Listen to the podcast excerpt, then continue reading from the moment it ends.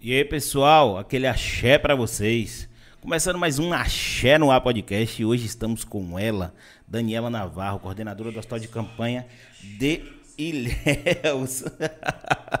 e é a primeira vez que a gente está ao vivo, então é um prazer ter você na nossa primeira transmissão ao vivo. A gente estava fazendo todos os outros programas gravados, entendeu? Então, assim, é, pegando um tema um pouco mais sério, um tema um pouco para a galera mais. a galera ter conhecimento da real situação do que aconteceu, entendeu? Numa cidade tão próxima da gente aqui com Milhéus, que acaba sendo, é, acaba sendo aquele ponto que todos os lugares foram muito parecidos, entendeu? Com esse negócio da doença. Mas antes de falar contigo, eu vou falar do nosso patrocinador, a Greenmaker. Pessoal, Greenmaker é uma empresa de assessoria de, de jogos esportivos. Então, assim, os caras têm vários, vários, várias dicas, entendeu? Os grupos. Então, é, o que eu indico para vocês é o seguinte: vá lá no Instagram dos caras, tá aparecendo aí na no vídeo, entendeu? O Instagram deles e o link também tá na descrição do vídeo. Então, vá lá, confere, entra no grupo gratuito, porque jogos esportivos acaba sendo uma coisa de longo prazo, não dá para o cara fazer um negócio na doida. Então, os caras têm assim uma consultoria maravilhosa. Um beijo para ser Rednejo, um beijo para Rodrigão e é isso aí. Primeiro, muito obrigado, entendeu, por ter se despencado de Ilhéus para cá, para poder conversar com a gente. E eu já quero abrir assim. Primeiro, eu queria que você se apresentasse para o pessoal. E eu já queria abrir com a seguinte pergunta: O que que mudou na sua vida com o Covid? Bom, pessoal, boa noite. Em primeiro lugar, eh, eu queria agradecer né, o convite de estar aqui hoje conversando a respeito de um tema é, que foi extremamente importante né, recentemente na vida de todos os profissionais de saúde, de um modo geral.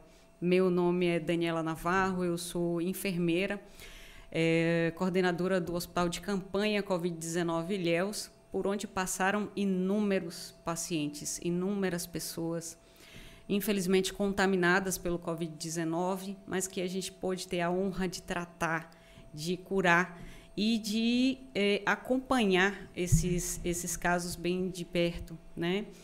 Como você perguntou, a nossa realidade, né, a realidade dos profissionais de saúde, de um modo geral, mudou bastante em relação ao enfrentamento dessa pandemia. Nós passamos por situações bem complexas, bem difíceis, né? E praticamente tivemos que abdicar da nossa vida pessoal em prol da vida das pessoas que a gente estava cuidando uma vez que nós precisamos é, nos afastar de familiares, né? É, de é, enfrentar esse, essa pandemia, esse vírus que chegou aí assolando toda a nossa região, né? o mundo de um modo geral. Né? E nós, profissionais de saúde que fomos ali para a linha de frente, nós precisamos, é, nesse, naquele momento, é, realmente abdicar de tudo. Né? E foi uma fase bem difícil que a gente enfrentou, né? de estar longe de familiares, né? de conviver com aquelas pessoas em sofrimento, e foi bastante difícil esse momento. Cara, eu fico imaginando, porque assim, eu tenho um, um abração, aquele salve para minha irmã, te amo demais, irmã. A Ida, ela trabalha no, na UTI do Hospital de Base entendeu? Enfrentamento à Covid também. Então, tem cunhado, tem família toda nessa voltada para essa área aí. Muitas pessoas voltadas para essa área. Conheço muita gente, ex-mulher também, enfermeira, trabalhou no, na, na, no hospital de campanha e mudou muito. E assim, como é que foi a parte psicológica é, para vocês? Porque vocês tiveram que, como você falou, você teve que abdicar da sua vida pessoal, uhum. porque você não podia voltar para casa e ficar em casa normal como uma pessoa tranquila que estava de quarentena, uhum. né? A gente que estava de quarentena aqui, a gente estava só trabalhando por aqui, aí ali assistia TV de noite, aí, aí pedia comida, mas assim, a sua vida mudou por completo. Eu queria que você descrevesse assim essa questão também como o, o, o fator psicológico, como isso contou, se os hospitais deram um apoio nesse sentido psicológico para vocês, porque eu, pelo que eu imagino e pelo que eu sei assim das pessoas que estão ao meu redor, as pessoas não tiravam máscara só para o banho. Exato. E aí você não podia ficar no local dos familiares porque ninguém ia disponibilizar uma casa para você ficar, uhum. entendeu? Isso aqui é Brasil, a gente sabe como funciona. E aí para não colocar os familiares em risco, as pessoas ou se alocavam em outro lugar da casa ou ia para um quarto fechado. E como é que foi isso para você? Bom, na verdade, assim, logo de início, né, quando a gente começou a recrutar pessoal para poder trabalhar no enfrentamento, a gente já se deparou com uma série de questionamentos de todos os profissionais, né? Muitos acabaram não aceitando, não só pelo medo de se contaminar durante o processo de trabalho, né? durante o momento em que a gente precisava lidar mais de perto com, com esses pacientes, né? É, e muitas pessoas fugiram, digamos assim, a, desse, desse momento de enfrentamento e acabaram se, se afastando um pouquinho dessa parte do trabalho. É, mas as pessoas que foram ali para a linha de frente realmente ficaram com a parte psicológica bastante abalada, né? E nós, enquanto colegas, né, nós procuramos nos, é, nos ajudar, nos fortalecer, né? É, por diversas vezes, alguns profissionais, alguns colegas de, de trabalho foram contaminados, e aí ah, e a, os questionamentos sempre que vinham no grupo, gente, infelizmente eu perdi o olfato, perdi o paladar, vou ter que me afastar, e aí criava toda aquela ah, expectativa, que o, o emocional ia para o chão.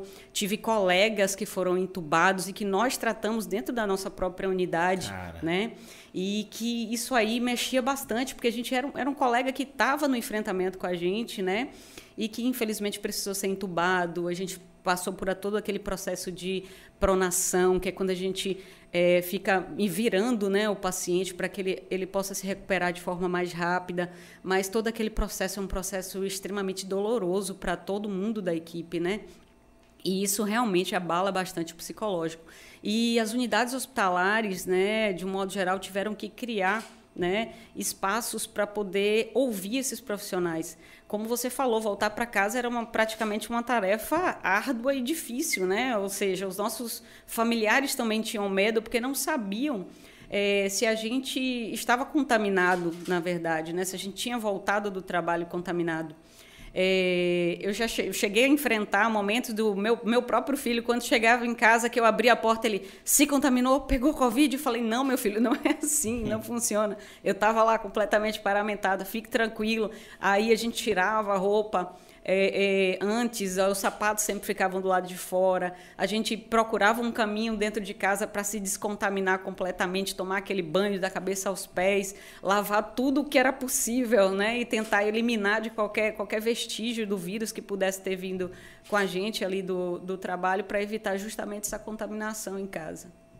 É, o, o, a, roupa, a roupa que o pessoal está usando, que eu já vi até minha irmã em foto, parecia uma roupa de astronauta. Isso. E aí, quem está de fora olha e fala: não, eles estão seguros. Mas não estão.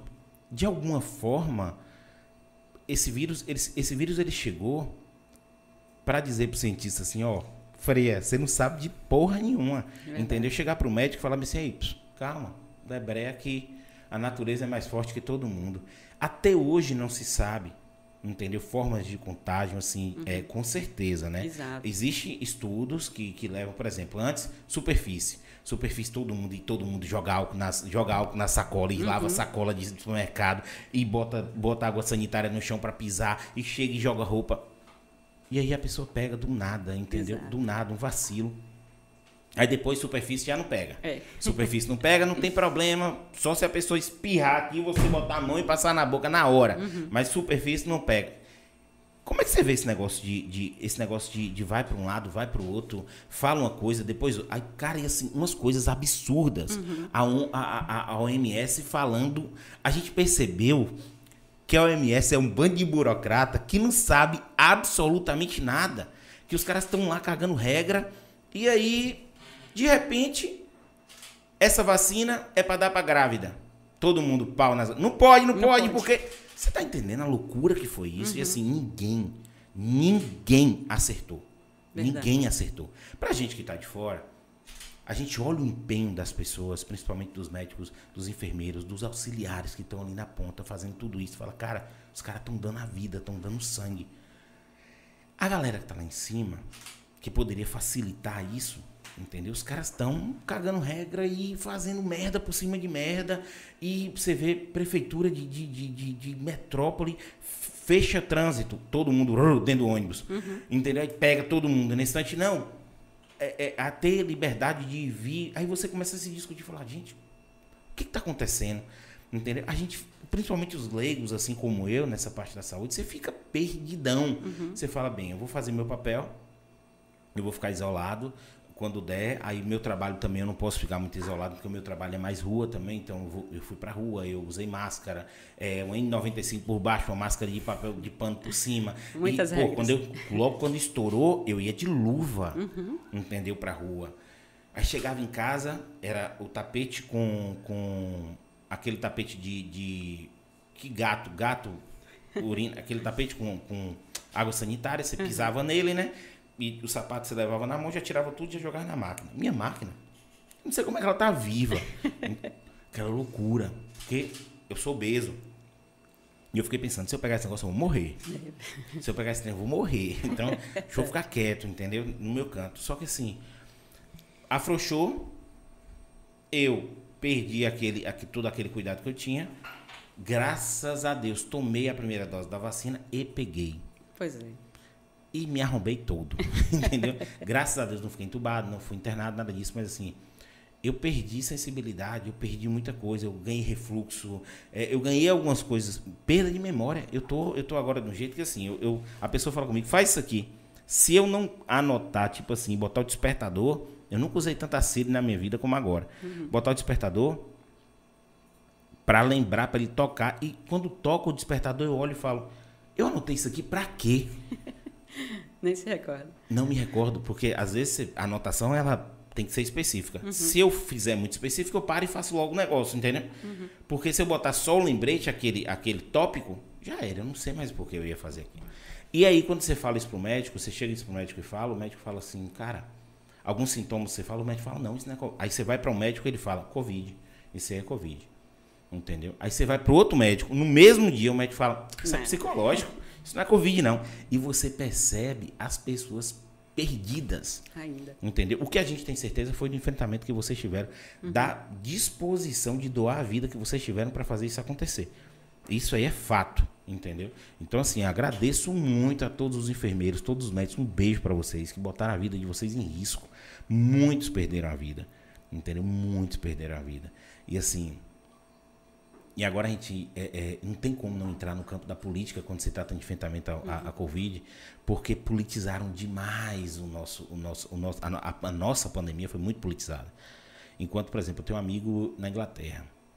Lá os caras falaram, todo mundo em casa não sai ninguém. 80% do salário na conta. Acabou. É. Todo mundo em casa. Os caras viram que o bicho está pegando. Aqui no Brasil, Auxílio emergencial, você vai para a fila do banco. Você vai aglomerar. Parece brincadeira isso, entendeu? Parece brincadeira. É.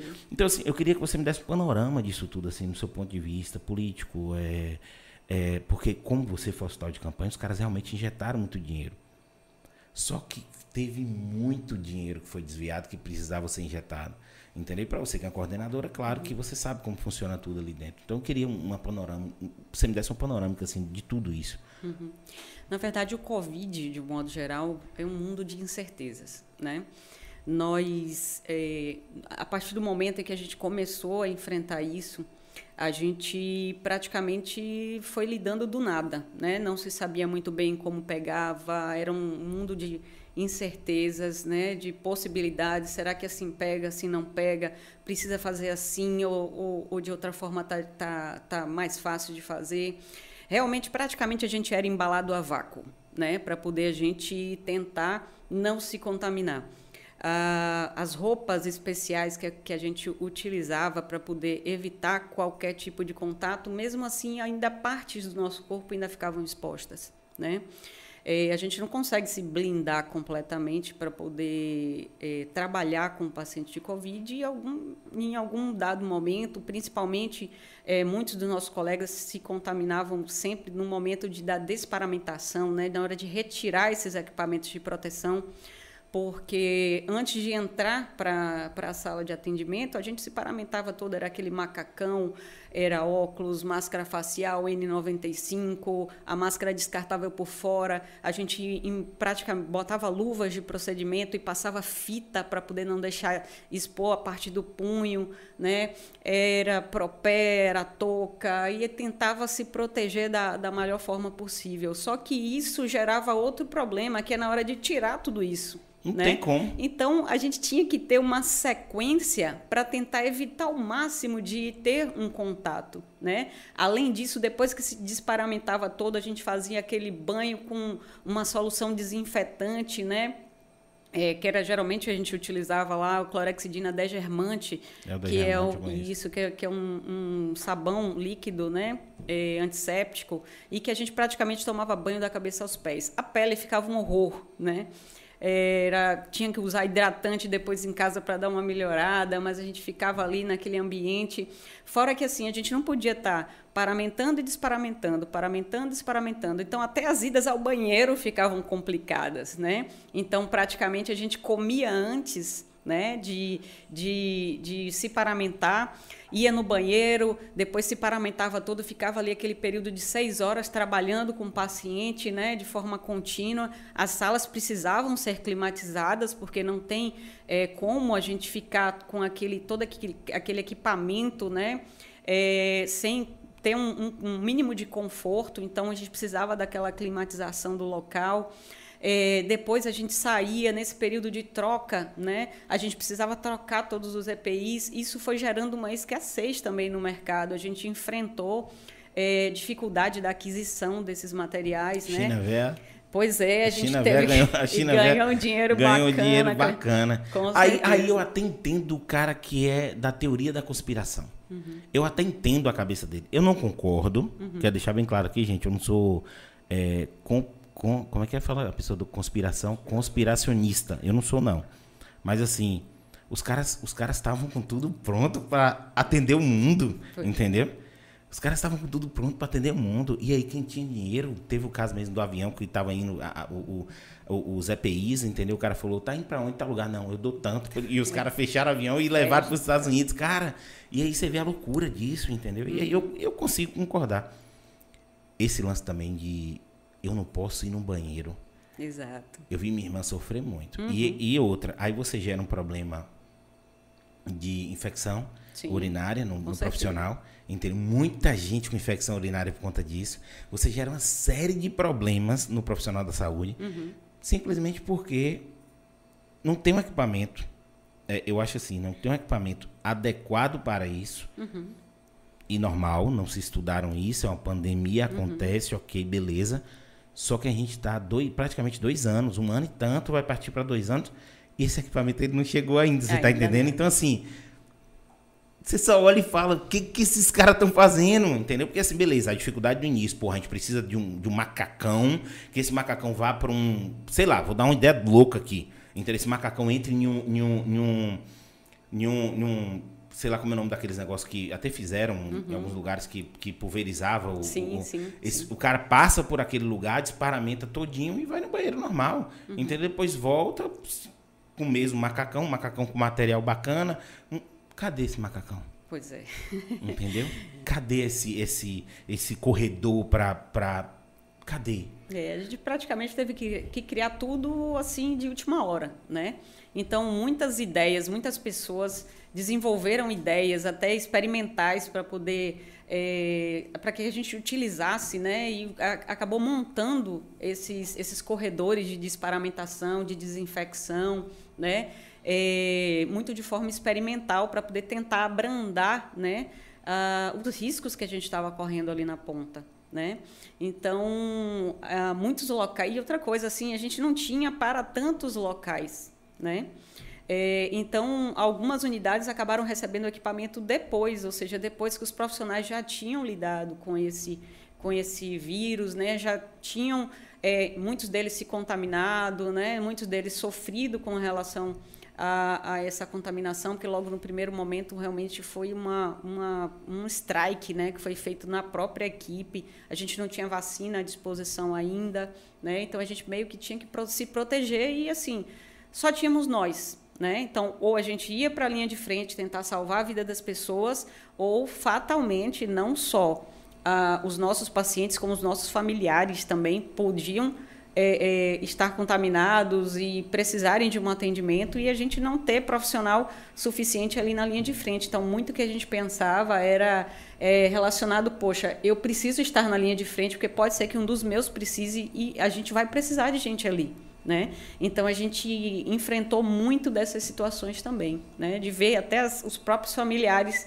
é, tendo que é, estar ali naquele, naquele espaço sendo tratados e a gente ter é, tranquilidade né, e cabeça fria para poder lidar com isso né, e conseguir realmente prestar um atendimento bacana para salvar a vida dessas pessoas. Entendi. Deixa eu só ler uns comentários aqui que estão enchendo você de elogio é. aqui no chat.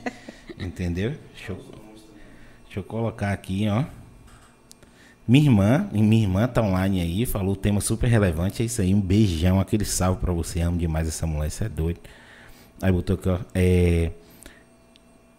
Tayane Amaral, Daniela Navarro faz a diferença. Tá vendo? É, é isso aí. É, estar na linha de frente nos fortaleceu quanto equipe. Verdade. Rodrigo Santana, Daniela Navarro, mulher guerreira, sou fã dela. É uma profissional que ama o que faz. Foi um anjo na minha vida. Avante nessa guerra, Daniela Navarro. Somos todos seus fãs. que bom, obrigada. Rodrigo, Rodrigo é seu fãzão, é. Rodrigo, aquele salve pra você. Botou aqui, a Daniela Navarro foi um anjo em minha vida, aprendi muito com ela. É super profissional, amo o que faz. Bacana. Então aí, pessoal, ó, é, eu tô, vou ler alguns comentários aqui, mas assim, se inscreve aí no canal, ativa o sininho, manda pergunta quem tiver dúvida, viu? É, Cates Pinheira, minha ex, então, mãe da minha filha, o amor da minha vida. Maria Luísa, te amo demais. E ela colocou aqui, ó, sempre muito bom ver uma colega discorrendo sobre assunto tão relevante. Bacana. Parabéns pelo programa e pela convidada. Cheiro para você, meu amor. Rodrigo de novo, todos os funcionários adoram que conhece Dani Navarro, adoram ela. Rapaz, Rodrigo. Tua, tua irmã tá te dando um esporro aí, ó. Fala Olha no comentário. Fala aí que eu sou enfermeira também. É. E tamo junto na linha de frente. Beijo, tia. Te amo, viu? Eu nem, nem cheguei aí tá ainda. É, eu nem cheguei ainda. Mais recentes aqui.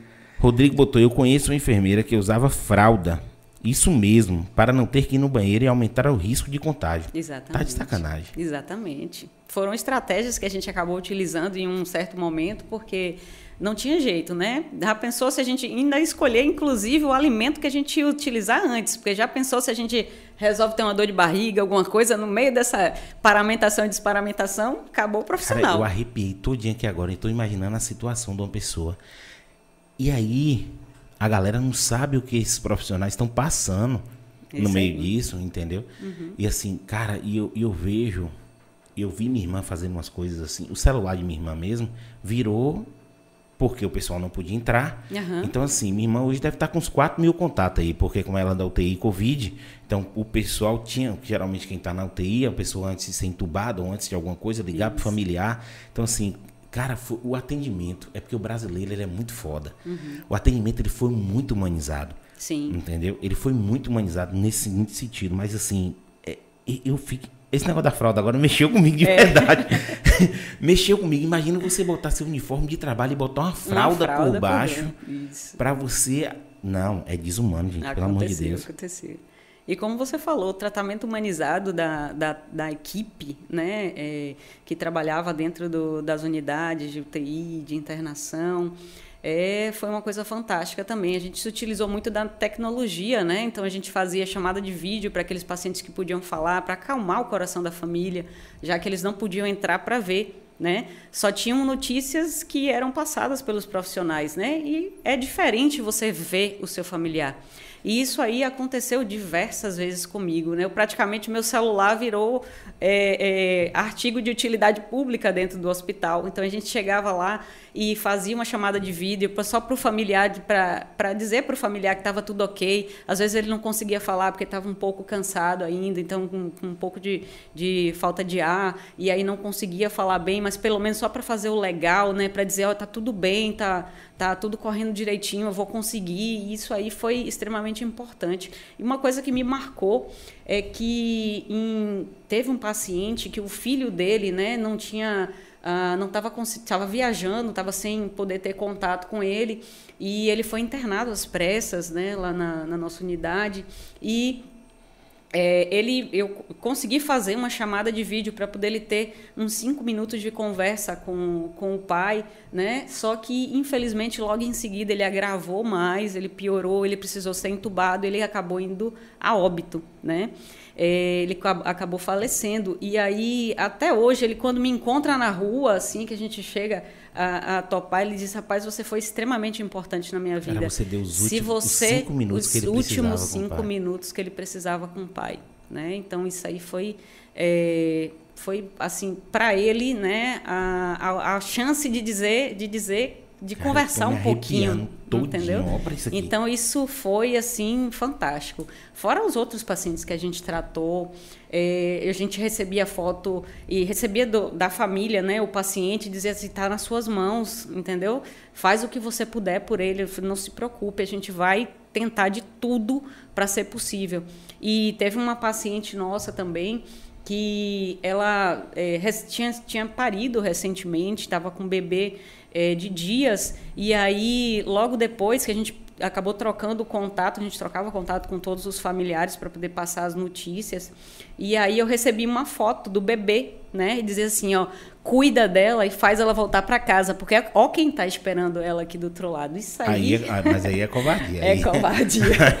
Ai, meu Deus do e céu. E bebê me que pega. É. Eu tô com a filha de três meses, bebê me pois pega é, demais. Agora é. imagina, velho. Aí o meu pai a responsabilidade. Céu, olha a responsabilidade disso daí. Eu falei, não, Cara, gente, e ó. atrás daquilo ali tem um, tem um ser humano que sente, Sim, tem um ser certeza. humano que pulsa, tem um ser humano que que eu vou falar uma coisa com vocês. Que profissãozinha. É, que profissãozinha. Difícil, viu? Ó, Deus difícil. iluminou vocês para é. ter essa profissão, porque assim, eu sou muito emotivo. Eu passar por uma situação dessa, eu desabo. É, é, é posição fetal no banheiro, água caindo e chorando, Não, desesperado. E o, e o bacana disso tudo é que ela conseguiu sair bem e depois ela voltou com o bebê nos braços para poder mostrar para gente, né? Então a gente aí marcou é que, em outro é momento e falou assim, tá aqui, olha o que você fez, né? Olha, olha do que vocês participaram, né? Agradece todo mundo lá por nós que que isso aí vai ser, a gente vai carregar vocês no coração pro resto da vida, né? Então, quando se, tudo se pensava que ia dar errado, né? Ela chegou a ficar na UTI um tempão. E só o fato dela voltar para agradecer depois e trazer aqui, olha o que, olha o que vocês é, conseguiram proporcionar, foi, foi uma coisa extremamente enriquecedora. Alguns pacientes fizeram aniversário com a gente, a gente não podia fazer muita coisa, mas a gente tentava pelo menos cantar parabéns, né? estar com, com, com eles, o, o, fazer o papel da família naquele momento em que ele estava ali é, internado, muito, muito da incerteza de não se saber se ia ser entubado, se ia dar certo, se não ia, se ia tirar alta, se ia tubo, morrer, o, o, o que, era, que, ia acontecer tristeza, com ele. Né? Com certeza. Principalmente quando ia dar a, essa notícia, né? Todo mundo que, que os familiares que ligavam, a primeira pergunta é: ele foi entubado? Não, é ele não foi, graças a pra Deus. Pra gente que está aqui fora, o tubo era morte. Exato, exato. O tubo era morte, assim, as, as, as estatísticas estavam contra a intubação. Uhum. Entendeu? Todo mundo que foi. E é uma loucura tão grande esse vírus, assim, ninguém sabe nada. Uhum. Atleta. Cara com a vida extremamente ativa. Pegou, morreu. Exato. Foi entubado, morreu. Uhum. Cara, a gente passou uma situação aqui que foi assim extremamente emocionante pra gente. Meu irmão, pai, de, pai do, do, do, do, pai do nosso diretor ali, uhum. entendeu? Alex deve estar com quantos quilos, Alex? Ah, eu sei fazer essa conta não, velho. Alex, Alex, aquele cheiro, meu irmão, te amo demais. Meu irmão pegou. Meu irmão é obesidade grau 382. entendeu? Ele é imenso. E aí, quando a gente recebeu a notícia, ele falou: meu pai tá, tá de Covid, vai, foi pro hospital. O chão abriu, fudeu. Pois é. fudeu. É. Já era. O chão abriu. Caramba, e aí, Alisson, como é que tá? E aí, a mulher dele, só aquele abração para você, ia mandando boletim diário. Graças a Deus pegou um oxigêniozinho, saiu dois dias, três dias depois. Deu certo. Você tá entendendo? Uhum. E aí um cara que tem corpo preparado, que tá. Foi muito, foi muito loteria. Uhum. Não tinha um padrão de dizer, não, aqui tá tudo bem, pode deixar, tá tudo tranquilo. Então, isso deixou a população extremamente ansiosa, uhum. é, é, é, preocupada. Sim. Ao mesmo tempo que tinha gente que tocou foda-se e falou, é, tá acabando o mundo, eu vou esculhambar mesmo, acabou. E, e esse pessoal irresponsável trouxe muita doença para dentro de casa. Sim, que acabou Entendeu? contaminando, né, as pessoas ao redor, né? Não se preocuparam de serem assintomáticos, né? Muitas pessoas não se preocuparam de serem assintomáticos e acabarem levando a doença para dentro de casa, né? Eu tive, tive, tive casos de, de pessoas acamadas que positivaram, né?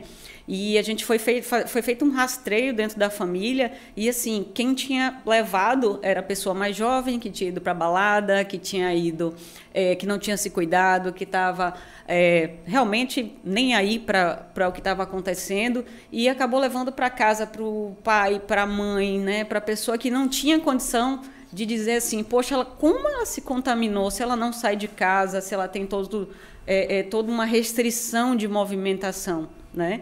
E houve realmente esses casos, né, da pessoa descuidada que ia para a rua, voltava, contaminava todo mundo dentro de casa, enquanto estava todo mundo preso ali naquele momento, o cara estava, né, passeando por aí, né, sem, sem nenhum tipo de cuidado. Eu ia falar, eu ia falar assim, porra, e a cabeça desse cara agora que matou um pai e uma mãe? Mas assim, ele não estava preocupado antes, ele vai estar preocupado agora? Pois é, verdade. Tá entendendo? Ele não se preocupou antes em trazer o negócio? Vai uhum. se preocupar agora? Deixa eu ler mais um pouco aqui, que tem um monte de gente falando de você. É, a Ida tá puxando tua, tua orelha aí, cara. Vale ah. comentário.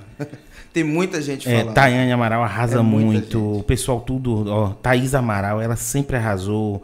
É, gente, eu não vou poder ler tudo, eu vou, eu vou focar nas perguntas, mas assim, eu vou falando o que der. Entendeu? É, Thaís Amaral falou, ela conhece muito e faz a diferença. Rodrigo, Rodrigo, eu vou lhe dar um selinho, Rodrigo.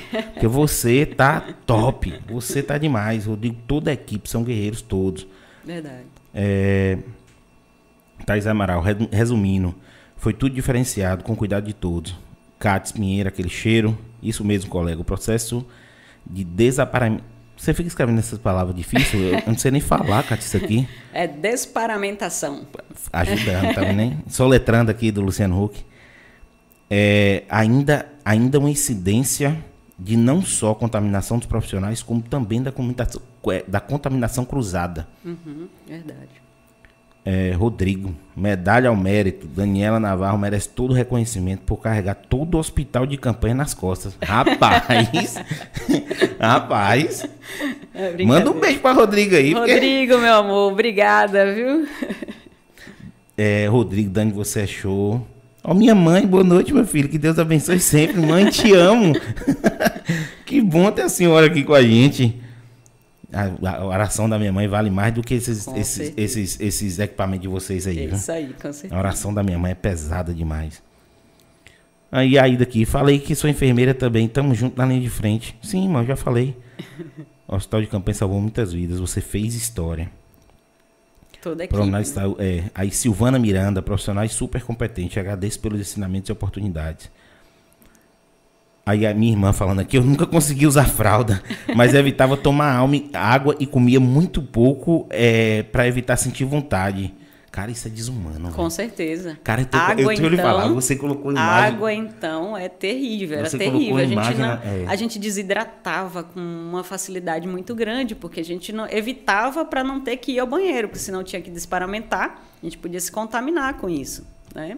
E aí era menos um na linha de frente, né? Tanto é que a gente se preocupava também com isso, a gente ficava dando força, vai, a gente precisa de você, batalha, vá, não, não, não se deixa cair não, não piora não, vai melhorando, vai fazendo seu tratamento, volta porque a gente precisa de você aqui. Agora imagina convencer o colega que acabou de se contaminar, né, de passou uma situação complicada, de dizer assim, ó, a gente está aqui de volta, a gente está esperando você, a gente precisa de você aqui. Tá, uma dúvida é, surgiu aqui agora. Quando foi feito o plano do hospital de campanha, o pessoal já colocou, tipo assim, beleza, é, no plano de ação, eu vou ter 30%, 40% de, de, de, de profissionais contaminados, então eu preciso ter 30%, 40% a mais aqui dentro. Como é que foi isso? Sim, na verdade, assim, existia uma escassez de profissional no mercado, né? A gente não estava preparado para isso, não tinha profissional treinado, né? Tanto é que quando eles falam aí que praticamente eu levei o pessoal nas costas, é porque na época Uh, uma das pessoas mais experientes que tinha no, dentro da equipe era eu. Então, praticamente tudo, Dani me ajuda, Dani pega aqui para mim, Dani vai, me, me, me auxilia, né? É, era todo mundo meio jovem, né? Pessoal mais um, com menos experiência, porque era o que a gente tinha disponível no mercado e que a gente precisava mesclar com aquela turma mais experiente, né? Então, muita gente acabou se desenvolvendo dentro desse dentro dentro desses hospitais, né? Porque precisa, a gente precisava qualificar o pessoal. Então, praticamente eu não dormia, né? A turma falava, sempre aparecia de madrugada. Às vezes eu saía do plantão, aí falava assim, acho que a turma está precisando de mim, eu vou voltar para lá. E meio que naquela vontade de, de querer ajudar, de querer fazer a coisa acontecer, eu praticamente aparecia de as madrugadas lá no hospital, dava duas horas da manhã, o que está fazendo aqui? Eu falei, não, vim aqui ver se dá uma força e sempre tinha alguma coisa para fazer, não tinha jeito. É, né? soldado no quartel soldado quer trabalho. no quartel quer trabalho, não com tem certeza. Jeito, mas, cara, assim, e a gente ia eu vou, eu vou agradecer você por, por todo mundo que precisou passar por, por esse hospital de campanha, que tinham seres humanos assim maravilhosos fazendo o trabalho lá e com muito afinco. E além, tipo assim, porque geralmente o trabalho de enfermagem ele é, ele é continuidade. Exato. Entendeu? Quando, quando a gente percebe que as pessoas estão em guerra, porque a gente estava em guerra. Exato, exato. Entendeu?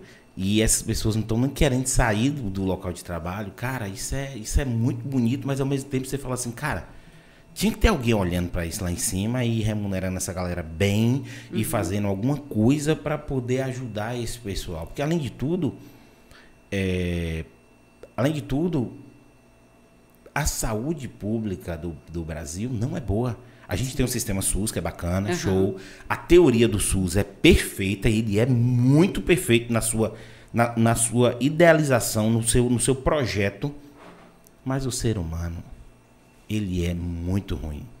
Porque o cara que desvia dinheiro público da saúde, esse cara, para mim, ele tem que morrer queimado e afogado, que são as duas piores mortes que tem. Ele tem que primeiro se afogar, o povo revive ele, depois toca fogo. É. Entendeu? Porque eu não consigo compreender um ser humano desse. E os caras fazem de bilhões para cima. Aí você imagina esse tanto de dinheiro sendo colocado para pesquisa e sendo colocado dentro da saúde. Uhum. Entendeu? É, é, demais. Deixa eu ler mais um pouco aqui para a gente poder passar para os outros Chegou assuntos. uma pergunta aqui da, da Ana Sandes. Ela pergunta assim, Dani, se você tivesse que escolher entre sair ou permanecer, o que, é que você faria? Eu ficava. eu faço de coração, verdade.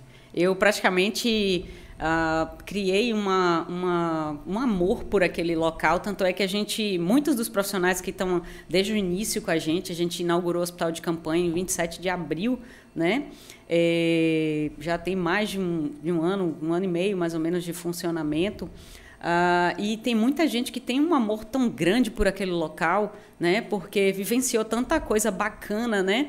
É, em termos de contato, de pessoas, de e tiveram muitos agradecimentos de familiares que a gente conseguiu né, é, é, fazer, fazer um trabalho bacana, conseguiu salvar a vida das pessoas e que, veio, que voltou para agradecer, que tem aquilo ali praticamente como um filho. Né? Então, ninguém fala mal do hospital de campanha, porque a gente não deixa, né? a gente está sempre batalhando ali para dar o melhor, não, não deixa nenhum paciente sair dali insatisfeito ou, ou, ou com alguma dúvida que não possa ter sido sanada ou alguma orientação. Então, está todo mundo ali fechadinho. É, a, o grupo formado foi um grupo muito bacana que realmente vestiu a camisa, né? É, eu costumo chamá-los dos meus soldadinhos, né? Na verdade, é, porque praticamente foram guerreiros mesmo, sabe? Foram foram pessoas que se dedicaram muito àquilo ali, né? Que realmente vestiram a camisa e buscaram é, a essência do que a gente pediu desde o primeiro dia, quando a gente fez a primeira reunião com a, equipe. Nós estamos aqui para salvar vidas e nós vamos nos empenhar para isso, nos vamos, nós vamos nos dedicar e a gente vai fazer a diferença nessa pandemia, né? Porque fomos as pessoas mais corajosas que chegaram a, a, a se disponibilizar para enfrentar tudo isso, enquanto muita gente acabou com medo, né? Aí a gente, mesmo com medo, porque a gente não deixa de ter medo, né? Eu acho que aquela pessoa que não tem medo, ela não se protege, né? É, então, mesmo com medo, a gente, a gente sempre falava, vai com medo mesmo, mas a gente vai a gente vai fazer diferença, a gente vai mudar essa estatística, a gente vai mudar essa realidade, a gente vai trazer esperança para essas pessoas. E foi isso que eu procurei embutir na cabeça de todos os profissionais que estavam lá comigo na, na linha de frente. E pela dedicação, né, pelo exemplo que eu procurei prestar né, a toda, toda a minha equipe, eles praticamente mergulharam junto comigo e realmente a gente fez a diferença na vida de muita gente. Chegou outra pergunta aqui do, do Lucas. Ele pergunta assim: Dani, qual foi o momento mais difícil para você? Durante todo esse combate ao Covid? Que não acabou ainda, mas Verdade. acho que ele quer falar do, do pico, né, do auge. Bom, a gente teve diversos momentos é, complicados, né, onde a gente precisou é, realmente respirar fundo, pedir forças a Deus para poder continuar, né, se, se colocar no, no, no, lugar do outro, principalmente do colega que estava ali também é, sofrendo com a gente. É, mas, assim, tiver, tiveram muitos momentos, mas acho que um momento em, em especial, né? É, foi um momento dessa, desse bebê, né? Onde a gente recebeu a fotografia do, do bebezinho, né? Dizendo assim, a mãe dele está aí e a gente precisa da mãe dele de volta, né, para que ele possa ser cuidado. Ele está precisando da mãe dele aqui de volta. Então a gente praticamente foi uma comoção geral do hospital de campanha todo, todo mundo se dedicando, é, todo mundo tentando fazer com que tudo desse certo e graças a Deus a gente teve sucesso nesse momento. Cara, eu, eu vou fazer uma analogia agora, é, aproveitando as Olimpíadas que, que agora a gente está na, nas Paralimpíadas, mas as Olimpíadas passou agora. E aí algumas pessoas não entendem, e eu acho que isso é dom. E eu posso fazer um, um, comentário aqui até um pouco ignorante, mas de percepção de um humano normal, ignorante, burro que eu sou e que falo um monte de merda, beleza, pessoal? Mas assim, o médico ainda tem muita gente que vai pelo dinheiro. Vai porque é uma opção de carreira muito bem sucedida. E aí tem um monte de médico merda aí no meio, no meio do caminho. Se forma um monte de médico bosta porque não olha. Eu acho que o enfermeiro, ele é um dom e aí quando a gente vê um atleta treinando, um atleta sem, ele não vai para balada, ele protege o corpo dele, ele faz tudo para chegar numa Olimpíada e levantar uma medalha daquela, eu acho que quando vocês salvam a vida deve ser a mesma sensação. E o enfermeiro ele é um dom.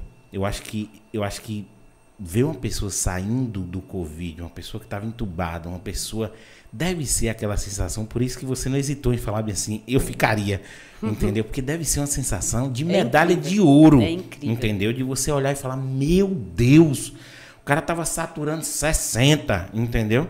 Eu não sei nem se eu, eu tô falando aqui é, porque eu, eu, eu, eu, tô falando aqui porque eu, eu vejo minha irmã falando, eu vejo, eu vejo, eu vejo é Kátia falando, eu vejo algumas pessoas falando, mas assim, tá saturando e a gente conseguiu botar o cara pra, entendeu? Para voltar. Exatamente, é isso aí. Realmente essa sensação é uma sensação indescritível. Quando a gente consegue é, dar alta, tanto é que muitas vezes, é, foi muito divulgado, muitos hospitais aderiram a isso, mas era uma festa, era uma alegria tremenda que a gente queria levar o paciente até a porta, sabe? Então, a gente teve um paciente mesmo que ele era mestre de capoeira, ficou internado, passou um tempo lá com a gente, né? A gente chegou, inclusive, a conseguir transferência para uma outra unidade hospitalar, já mais complexa, né? que não era um hospital de campanha. Ele falou assim: Eu não quero sair daqui. Eu quero ficar com vocês. A gente, eu vou ficar com vocês até o fim. Eu vou sair daqui e vou sair bem. Né? E no dia da alta desse paciente, a gente tinha dentro dentre os profissionais que estavam atendendo lá alguns alguns dos rapazes que eles também jogavam capoeira, então assim, arrumaram um pandeiro, arrumaram um berimbau e fizeram aquela festa, aquela maravilha toda para poder levar ele até a porta e entregar ele à família, né? E é um momento assim, é um, esse momento de entrega, de devolução do paciente que nos foi entregue né? Praticamente a pessoas desconhecidas, né? A gente entrega, né? As famílias entregam na mão da gente e a gente é que toca o barco. E pode ser que funcione, que dê tudo certo e tudo seja maravilhoso, mas pode ser que não, né? E a gente tem que ter esse discernimento, essa tranquilidade para poder saber lidar tanto com a parte boa, né, que é chegar e fazer aquela festa na saída do paciente, né, fazer ele sair ali com aquela plaquinha, eu venci o Covid-19, né, que foi muito divulgado isso daí, é, e aquilo ali era uma verdadeira maravilha para a gente, né, e, e também aquela questão do, do, do não sucesso, né, do quando óbito, né? o paciente acaba evoluindo para o óbito, da gente ter que levar essa informação e se abraçar com o familiar e, e, e não poder tocá-lo, né, para poder é, ter um contato assim tão mais, tão mais próximo, mas mesmo de longe tentar, é, mesmo com vontade de abraçar, a gente ter que dar essa notícia e, e, esperar que é, que ele entenda que a gente tentou de tudo naquele momento, tudo foi tentado, mas infelizmente a gente não, não teve esse êxito, né? E isso é, é uma coisa também que abala muito, né? Porque a gente quer ter sucesso em tudo, mas nem sempre a gente consegue. Com, com uma pergunta assim de, de, de, ignorante mesmo. A gente, a gente acredita muito no milagre. A gente, a maioria da gente é religioso e enquanto tiver 1% de chance, a gente está orando, pedindo a Deus para que o negócio vire. Mas, pela experiência de alguns profissionais, e aí assim, eu digo porque eu vejo as pessoas que estão em minha volta, que são profissionais, principalmente enfermeiros, assim, fazendo isso, quando uma pessoa está na UTI, a pessoa olha e fala: não vai. É. Entendeu? Não vai. E aí, raramente, acontece muito, por um milagre, essa pessoa sai e o pessoal fala, cara, milagre, porque a, a, é, os números que eu tinha aqui nesses equipamentos aqui era para óbito, entendeu? Não tinha jeito, mas isso raramente acontece. A gente sabe que quando um profissional que está ali há muito tempo, engajado, que sabe, que olha e fala, não tem jeito aí. Uhum. Entendeu? E assim, eu já vi minha irmã fazendo isso, falar, porra, tô triste por causa disso, porque não tem jeito ali, não vai essa noite. E mesmo assim prega toda a energia para tentar naquele momento fazer com que a pessoa parta bem, entendeu? E Exato. no Covid isso continua com essa loucura assim do pessoal de fora, pegando um pouco o pessoal de fora que não sabia porra nenhuma do que estava acontecendo no Covid. Vocês tinham esse mesmo diagnóstico de olhar para a pessoa e falar essa aqui não vai e ela ir ou, ou continuou da mesma coisa de antes? Você olhar e falar não vai, não vai mesmo. Mudou não. um pouco isso? Na verdade, o processo de intubação ele às vezes faz parte, né, é, do tratamento, né? E a gente conseguiu ainda é, muito êxito né, na extubação do paciente, no, no processo de cura né, e de alta dele. Teve uma idosazinha mesmo que a gente chegou a, a, a tratar, que a gente olhava assim e fazia assim, meu Deus, com esse quantitativo de medicamento, quantitativo de, de, de drogas ali nas bombas de infusão ali o tempo inteiro e pronação e tudo. Meu Deus, será que vai dar isso tudo? A gente às vezes se perguntava, né? E nesse caso né, específico dessa, dessa idosa que a gente chegou a, a tratar, a gente ficava naquela, naquela perspectiva de, poxa, eu acho que talvez aí não, não vá funcionar. E a coisa se reverter né? E, e, por incrível que pareça, depois da alta dela, eu fiz questão de participar desse dia da alta. Eu fui levar na porta do hospital para poder entregar a família. A gente acabou mantendo um contato. E uns 20 dias depois, mais ou menos, a, a filha dela me mandou uma foto dela na máquina de costura, costurando já. Eu falei assim: Nossa Senhora, aquilo que a gente achou que não fosse funcionar. É, porque é um tratamento extremamente complexo, né? E, que uma pessoa leiga que observe um paciente sendo tratado nessa forma de intubação, olha assim e diz assim: "Meu Deus do céu", e não consegue compreender, né?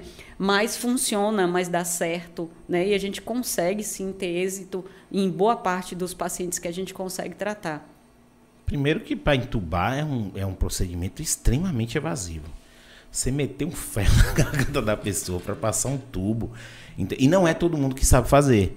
Entendeu? Então, assim, eu, eu, eu, já, eu já vejo a dificuldade que você teve porque você pegou muito profissional novo. Isso. Entendeu? E assim, galera não sabe entubar. Para entubar é um treinamento que você faz. Eu esqueci até o treinamento. Kátia tem esse treinamento de entubar. Que é um ferrão, depois entra outro. Eu já vi como é que faz. Rapaz, é extremamente evasivo aquele negócio. Então, assim, se eu ver a entubando, eu já falo. Larga. Já era. Deixa, deixa, deixa, deixa levar. Tira esse ferro da boca dessa pessoa, pelo amor de Deus. E aí é interessante a, a, a medicina, né? Como funciona. Uhum. E aí até isso, porque assim, politizaram tanto, e aí eu acho isso muito escroto, entendeu? Que são os extremistas, né? É, é, politizaram tanto isso, que algumas pessoas tinham tratamento profilático, outras pessoas isso não funciona e ficou aquele, aquela briga no meio, né? Uhum. Uns fazem, outros não. Como é que ficou isso? Entendeu? Como é que foi decidido isso? Realmente funciona? Assim, eu sei, eu li muita coisa que, inclusive, tem, tem algumas pesquisas que dizem que é pior usar, entendeu? Mas tem gente que fala que é bom. Como é que ficou isso na medicina, você que está mais dentro de, desse processo? Bom, na verdade, é, cada grupo, cada equipe, né, ela tem uma linha de tratamento, né, que geralmente é conduzida pelo médico responsável pela unidade, que traça, né, para aquele, aquele perfil de paciente um, um, uma espécie de, de, de conduta, né, onde a equipe toda segue. Né? Então tem que haver um, um, norteador, tem que, tem que haver um, um cabeça dando todas as diretrizes para que a, a coisa não fique é, descoordenada. Né? Então, é, basicamente, né, essa, a, a, intubação, ela, existem critérios para poder se fazer esse procedimento. Né? E o paciente é muito bem avaliado né, e muito bem é, selecionado esse critério, porque realmente, como você falou, é um procedimento extremamente invasivo, né? É, é, um procedimento complexo, né? E que, se for mal conduzido, com certeza ele não vai ter bons, bons resultados, né? Mas, graças a Deus, a gente contou com uma equipe fantástica, né? É, com um, os médicos da linha de frente sempre seguindo todas essas condutas, né? À medida que ia se é, surgindo um novo tratamento, ia se colocando de forma experimental, né, para que a gente tentasse observar esses resultados, né, e quando a gente via que dava certo, a gente mantinha, e o melhor disso tudo é que a gente divulgava para todas as equipes, né, mesmo de outras unidades, e dizer, ó, oh, isso aqui está funcionando aqui. Eles não tinham aquele melindre de eu não vou dizer como é que eu faço bem, como é que funciona bem, né? Porque a ideia era difundir conhecimento, a ideia era compartilhar, né? Então, às vezes a gente ligava para um, um, coordenador, ligava para o outro, e como é que você está fazendo aí? Não, ó, isso aqui deu certo, tenta fazer aí que isso aí vai funcionar. Aí, ó, determinada medicação está tendo um bom efeito se usada nessa, nessa posologia. A gente tem feito uns estudos aqui, está tá funcionando bem. Ó, apareceu esse outro é, essa outra vertente aqui que a gente pode tentar seguir. Então, meio que a gente se comunicava para que todo mundo caminhasse muito próximo, né?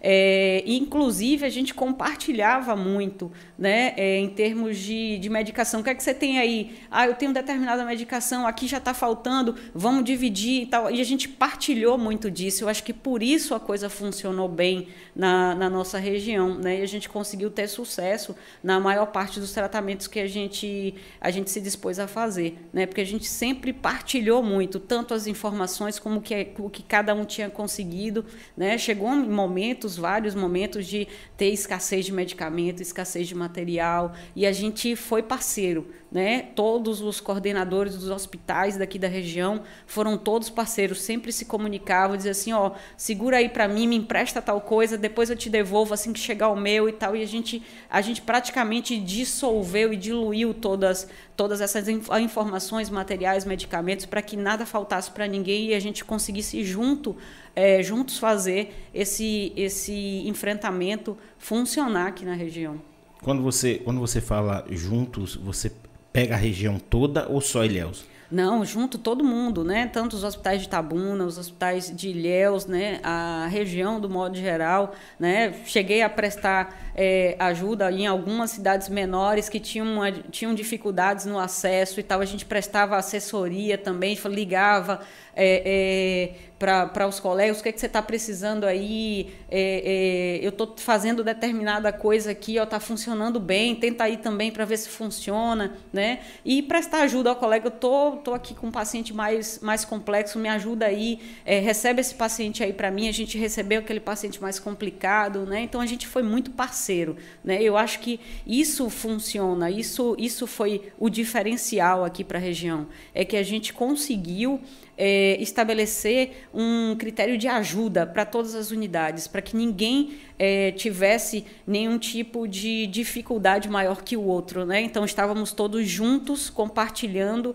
né, das informações, dos tratamentos, da, do, dos experimentos que foram, que foram surgindo, o capacete helmet, né, que a gente evitava muita intubação de paciente com isso. Aí um utilizou. Pera aí, explica para o nosso, é... nosso ouvinte aqui. capacete helmet é aquele que eu vi na Itália, do que bota aquele negócio. Isso, que né? bota, que foi parecendo Coloca... um astronauta, É, né? astronauta. Exato. Aquilo ali evitou bastante intubação, né? E Funcionou em, em- em alguns locais, a gente ia trocando experiências, como é que você funciona, qual é o critério que você utiliza e tal. E meio que as equipes partilhavam de todos esses E conhecimentos. não teve treinamento, teve nada. Chegou o material, falou, Nada, se vira chegou, aí. vamos aí, bota aí e agora, como é que funciona? Não, E é se você ficou- botar assim, se você regular o ventilador assim, se você fizer essa.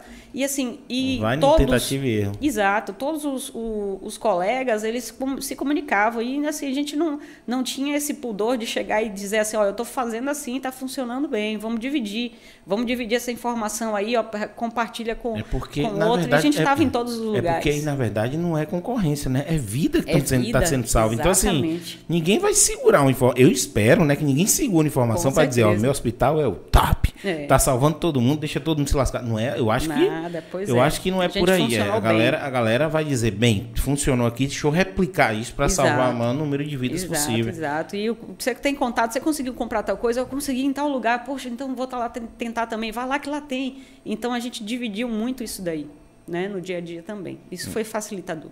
Entendi. Deixa eu ver aqui um, mais, alguns, mais alguns comentários. Kátia largou aqui, ó. Eu nunca consegui seguir essa regra de 100% de distanciamento, porque o sofrimento do paciente e dos familiares sem poder ver e tocar, ou você quer falar no início. Exato. Mas Kátia é sempre fora das regras, acima da lei.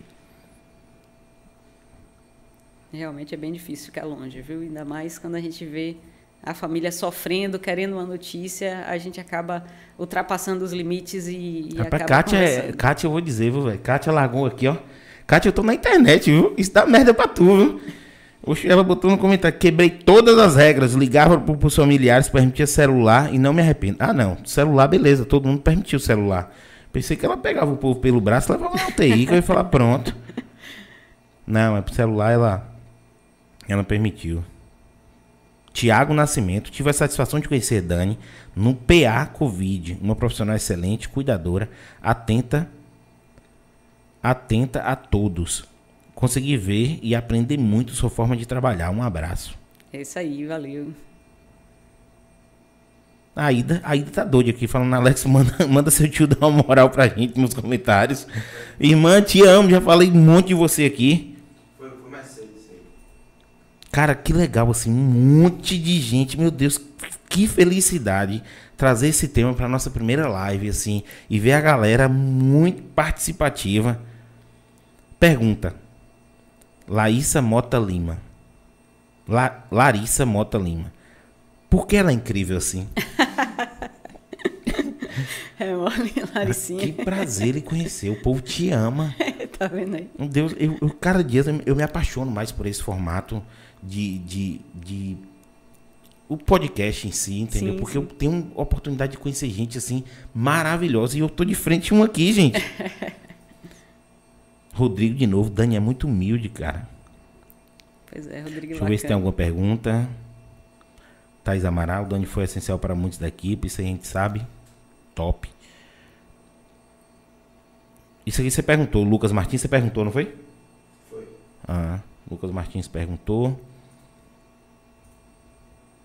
Igor Sérgio Silva, Silva Fagundes. Sou suspeito em falar. Dani é enfermeira. É, Dani é a enfermagem humanizada. Isso que a gente Hum, falou. Bacana. Teoria e prática. Parabéns, Dani, pelo excelente trabalho. O enfrentamento, ao, o enfrentamento ao Covid merece inúmeras Dani Navarro. Rapaz. Coordenadora de, de excelência, Tayane Amaral. Deixa eu ver se tem mais uma pergunta.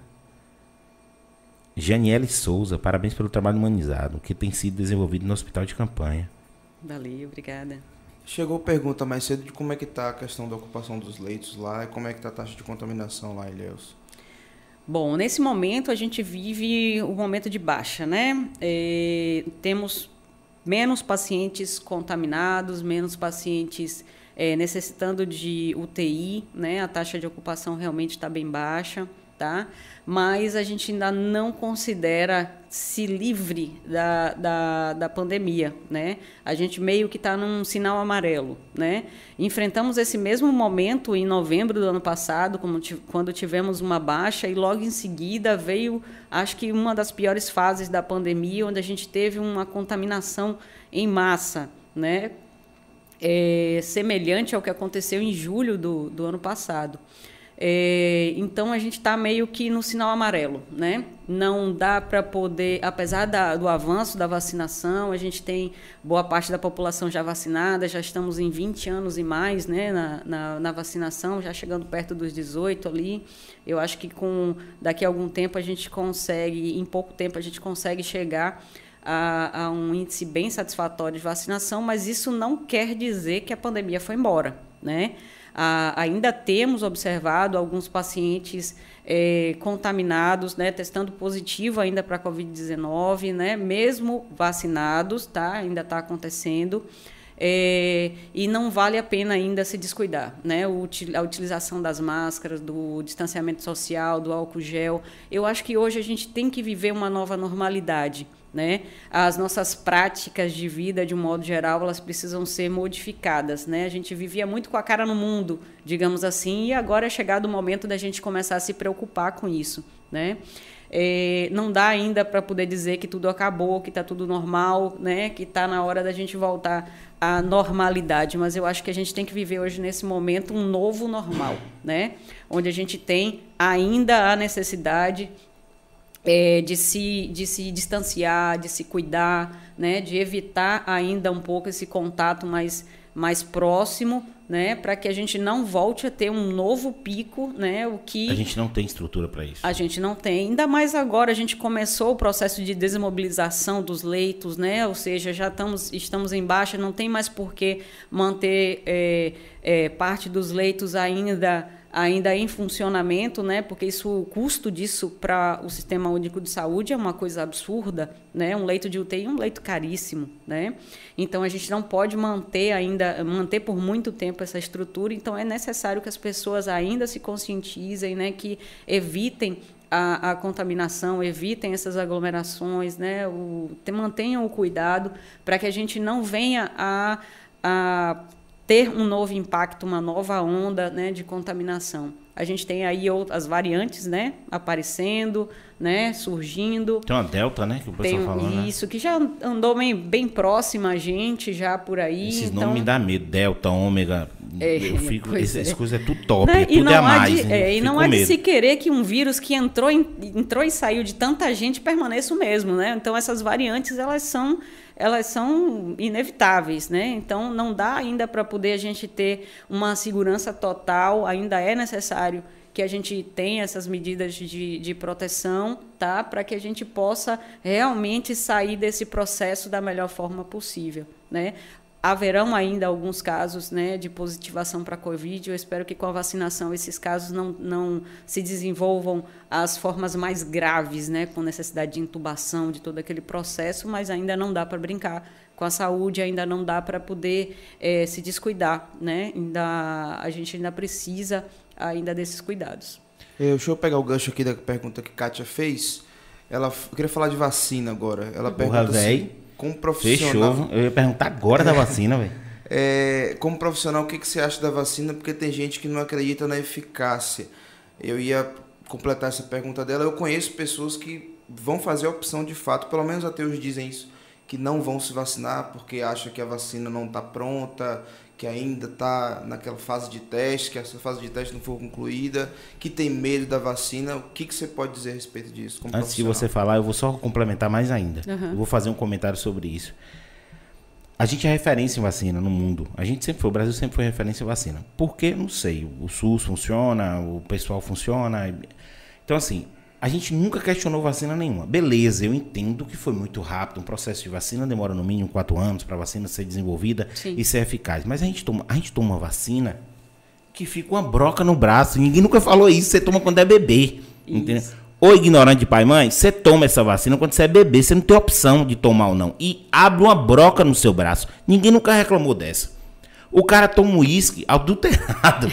o cara toma cerveja, entendeu? Essa cerveja aí, eu não vou falar marca porque senão o povo pode querer me processar, mas uma cerveja que faz muito mal. E você vem falar de vacina, meu querido. Então, assim, o cara pega uma porra de um. Eu já vi uns amigos meus pegar pingo de solda, um negócio que é utilizado para solda, para desfazer solda, e botar numa lata e cheirar. É. E o cara chega para mim e fala: Não vou tomar vacina, não. Eu falo: Ó legal para você, bonitão. Então agora pode falar assim. É eu ia falar sobre isso aí. Bom, como a gente sabe, realmente o processo de desenvolvimento de uma vacina não é um processo rápido, né? Não é, não é uma coisa que a gente tenha uma receita, né? A gente já não sabia, não conhecia do vírus, não conhecia da, da repercussão que isso ia ter, a gente só estava vendo aquela, aquela nuvem, né? Chegando muito próximo a gente, que realmente nos pegou, né? É, então, assim, não, não dá para que a gente tenha uh, uma vacina perfeita tão rápido, mas eu acho que sim vale a pena se vacinar, né? Eu acho que é, é necessário que a gente tenha sim é, esse processo vacinal, né? É, é que a gente se vacine, que a gente tente se proteger de uma forma de uma forma ou de outra, porque mesmo com aí a gente tem vários tipos de vacina, para mim não existe um tipo específico, né, onde faça assim uma indicação, mas eu acho que é importante sim a gente tentar se proteger de alguma forma.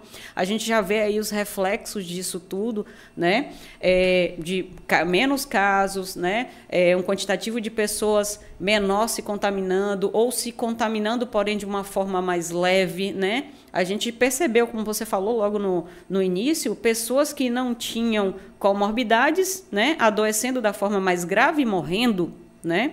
Então, a gente precisa sim, eu acho que é válido sim a gente estar tá é, se utilizando das vacinas, né? Tá se vacinando, já fui vacinada, né? De primeira, segunda dose. Se tiver a terceira, eu vou tomar a terceira também. Eu entendeu? quero a Janssen agora, porque é uma dose única. Pra...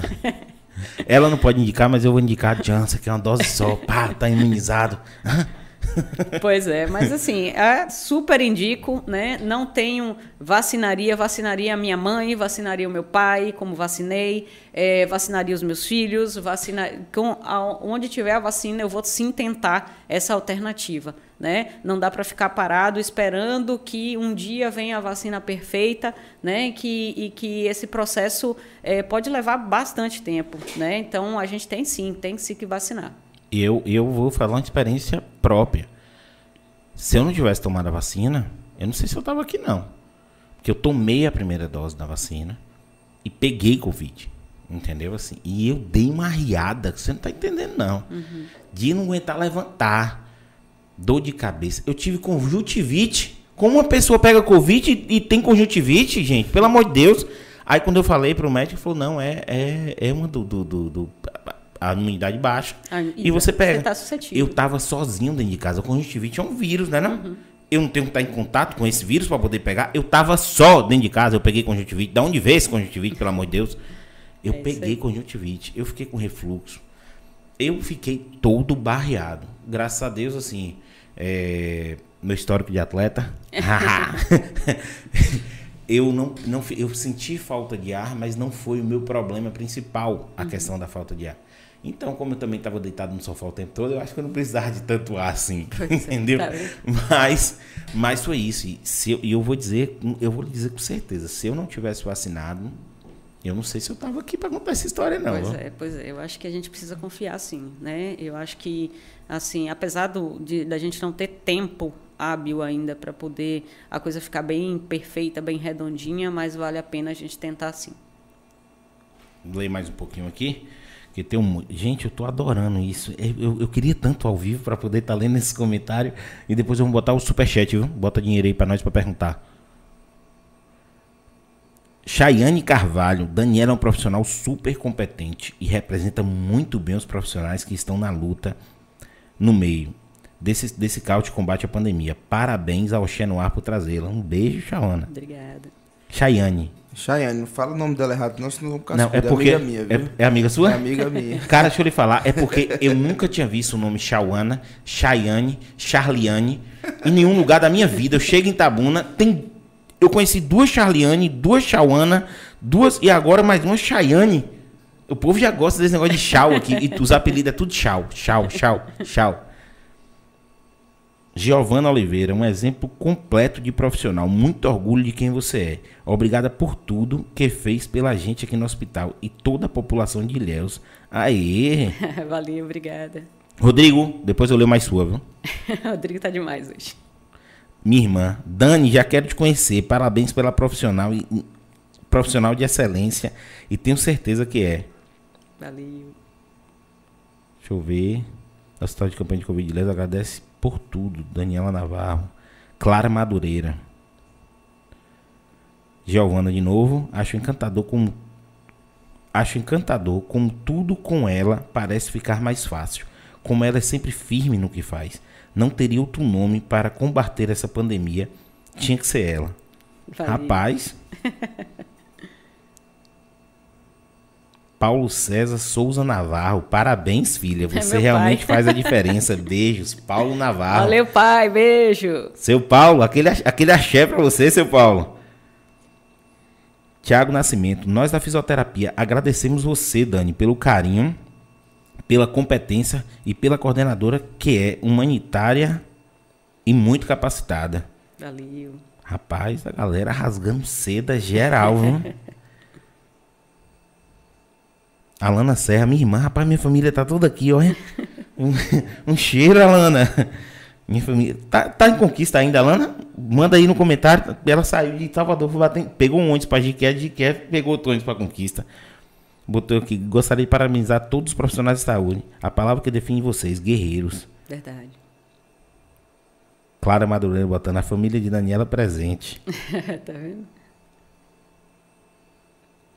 Kátia. Em Tapetinga também tivemos, eh, tivemos esse, esse êxito, não só pela troca de informações, como também tínhamos uma parceria regional e em nenhum momento ficamos sem medicação material. Cara, isso foi legal. Foi, foi bacana. Isso foi legal, porque assim, eh, a gente fala, quando a gente fala da saúde, a gente pensa logo o povo pelas macas, no, no, no- no corredor do hospital, sem medicação, médico faltando, entendeu? Aquela zoada, aquele negócio zoado, entendeu? Porque o pobre sofre numa, numa, numa- num hospital. E de repente vem um hospital de campanha que é, tipo, é o supra-sumo do negócio. Verdade. Entendeu? Só que, beleza, é pandemia, a gente entende, mas é por uma coisa específica. As outras doenças, elas não pararam. Não, não pararam, verdade. Entendeu? Elas não pararam.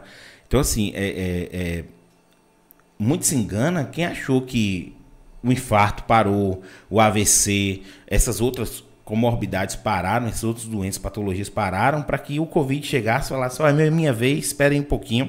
E o pau quebrou. Com certeza. Tanto que o hospital de campanha foi super necessário para que estudo para distribuir o Covid para lá. Mas assim, é, dentro dessa dentro dessa desorganização do SUS que a gente vê em vários lugares, como ficou esses hospitais, sendo que tinha uma referência ali do lado para o Covid, Sim. entendeu? Como ficou essas outras doenças?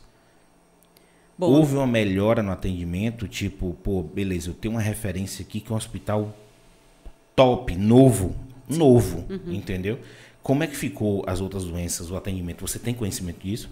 Bom, na verdade, assim, as, as outras doenças não deixaram de acontecer, né? Elas estavam em paralelo, mas como o, o quantitativo de pacientes com Covid, ele acabou eh, sendo enorme, né? A gente precisou desmobilizar ah, parte desses leitos para transformar em leitos Covid, né? É, e como boa parte da população, daquelas pessoas que tinham comorbidade, que iam adoecer por outras coisas, acabaram adquirindo Covid, basicamente a gente começou a tratar tudo isso né, nos, leitos, nos leitos Covid. Né? Então, muitos dos, do- dos pacientes né, com comorbidades que é, ocupariam esses outros leitos, eles acabaram adquirindo Covid, piorando né, a sua situação, seus agravos, e acabaram sendo tratados ali dentro dos leitos Covid também. Então, é, é paralelo, né? Você Isso, pegou um cara que estava com problema de coração, ele estava com Covid e isso era tratado... Exato, exato. Agora hoje a gente tem essa, essa mudança, né? A gente tem hoje menos pacientes necessitando de UTI e está na hora da gente começar também tentar pensar na ampliação desses leitos de UTI normal, né? Para que a gente possa dar o mesmo tratamento que a gente deu aos pacientes com Covid, a gente possa dar também aos pacientes com outras patologias. Está na hora de a gente começar a pensar nisso também. Aí envolve política. E aí é complicado. Pois é. Mas vai vir eleição. E quem sabe o pessoal bote um dinheirinho aí. Ela perguntou aqui, ó. Aí minha irmã perguntou aqui. Vocês usam como protocolo passar a S. Peraí, velho. Ela vai entender, mas você tem que explicar pra gente, porque bom. aí já forçou, né, Aida?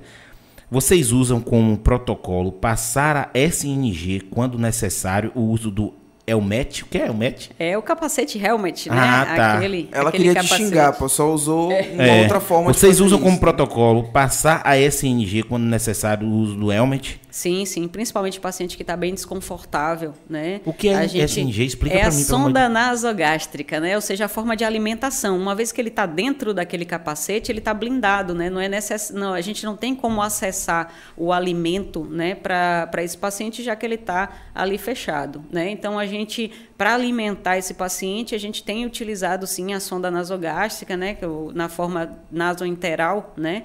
É, que é muito mais confortável para o paciente, Eu né? tá, que eu en- tô- tá engoiando Eu aí já imaginando uma sonda pelo nariz para alimentar, para parceiro. poder chegar. Porque tem um, o, o, o, o aglotezinho aqui, porque nariz traqueia, né? Tem a glote que vai pro esôfago, né? Não, vai para tem tem a passagem certinha, né, para poder ir direto para o estômago para não deixar nenhum tipo de alimento cair na via respiratória e ca- acabar provocando as pneumonias é, é, aspirativas que a gente já, já conhece aí que complicam muito mais, né, para o paciente.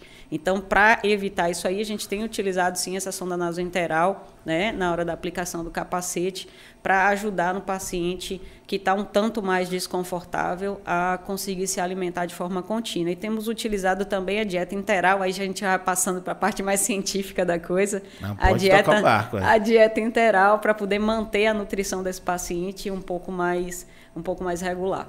O que é dieta interal?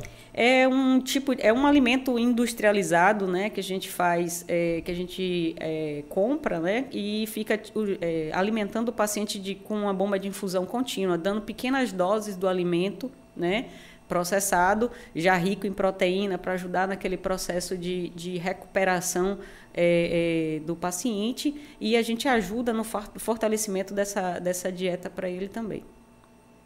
Vou fazer que não aquele povo pequeno. O que é bomba de fusão? É uma sei. maquininha, pois é, é a maquininha Mas- que joga É, continuamente. mas assim, essa, essa dieta, Vai ela, essa dieta, claro, o nutricionista vem, mas assim, essa dieta, ela.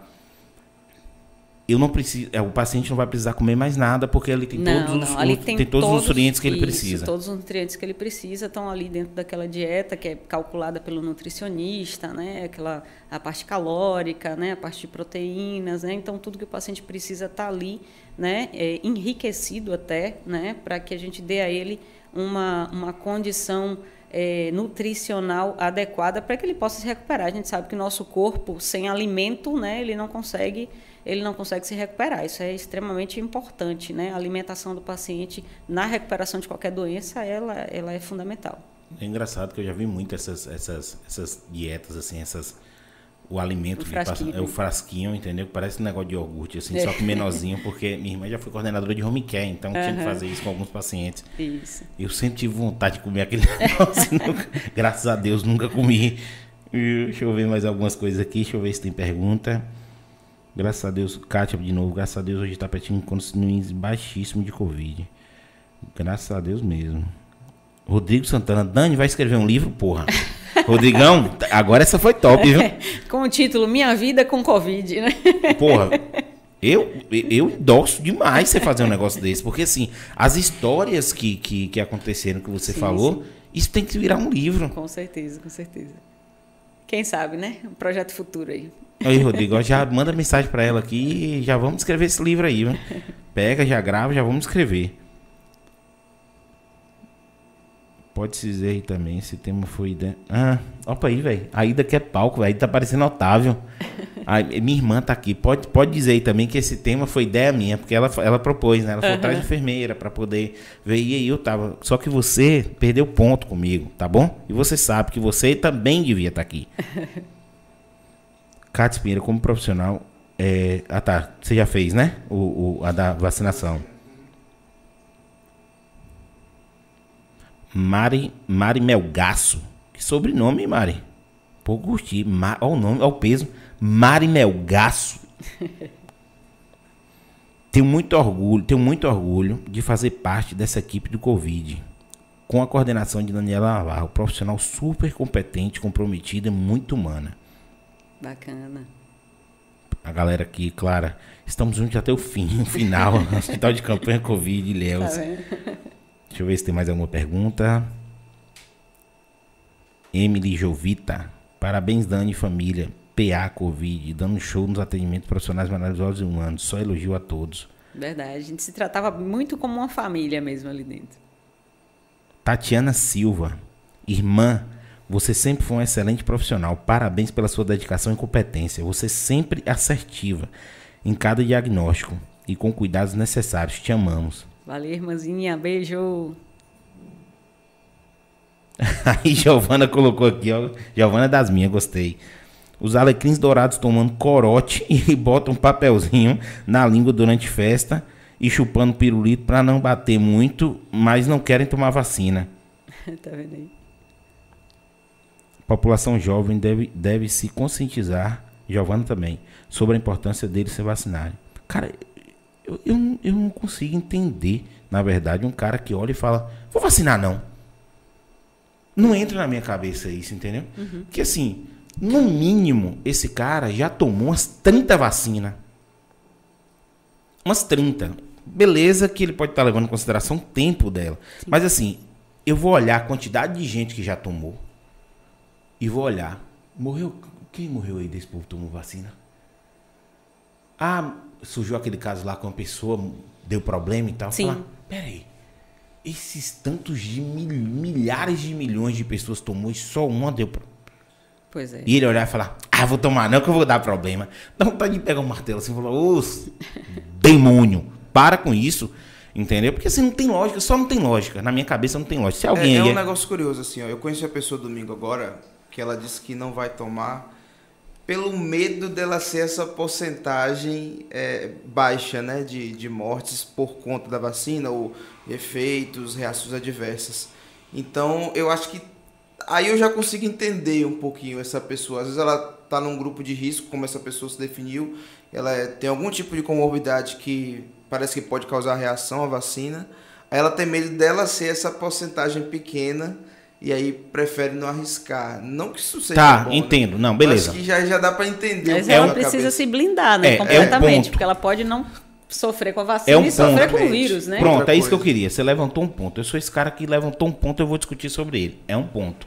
Mas quais são os índices de, de pessoas que tomam vacina e morrem? Só para deixar claro, eu tomei a primeira dose e, e vou tomar a segunda. É, aqui, não, é- aqui não, é, não é meu amigo, não, senão eu entregava. Porque Pois o povo é. fala isso. é Meu amigo falou que não vai tomar vacina. Não, qual é? Você sabe me dizer assim, qual é a. Não, eu não tenho dados específicos, mas assim a gente percebe no dia a dia, né, que depois da vacinação os casos caíram bastante, né, É, e que ah, pode acontecer, né, da contaminação mesmo após a segunda dose, mas são casos muito pequenos, né. Então assim, é, e eu ainda não vi nenhum, nenhuma, nenhum paciente que tenha morrido por conta de ter tomado uma dose de vacina. Tá? Isso aí, é, nesse tempo todo de, de experiência, né, de tratamento, de, de lidar na linha de frente, né, a gente está aí desde o início de tudo, né, participando desde da, da, da elaboração dos, do processo antes de começar, antes de ter o primeiro caso de Ilhéus, eu já estava envolvida nesse processo. Depois que começou esse processo de vacinação, a gente não identificou nenhum caso aqui ainda de eh, qualquer pessoa que tenha tido qualquer complicação por conta da vacina, né? Eh, isso aí a gente ainda não, não percebeu. Então, pessoal, coloca aí nos comentários se você sabe algum desses casos. E aí é isso que eu digo pra você. Pô, será que eu sou esse percentual? É um ponto, é um ponto. Aí você começa a te dizer, não, beleza, eu entendo, mas vai tomar vacina?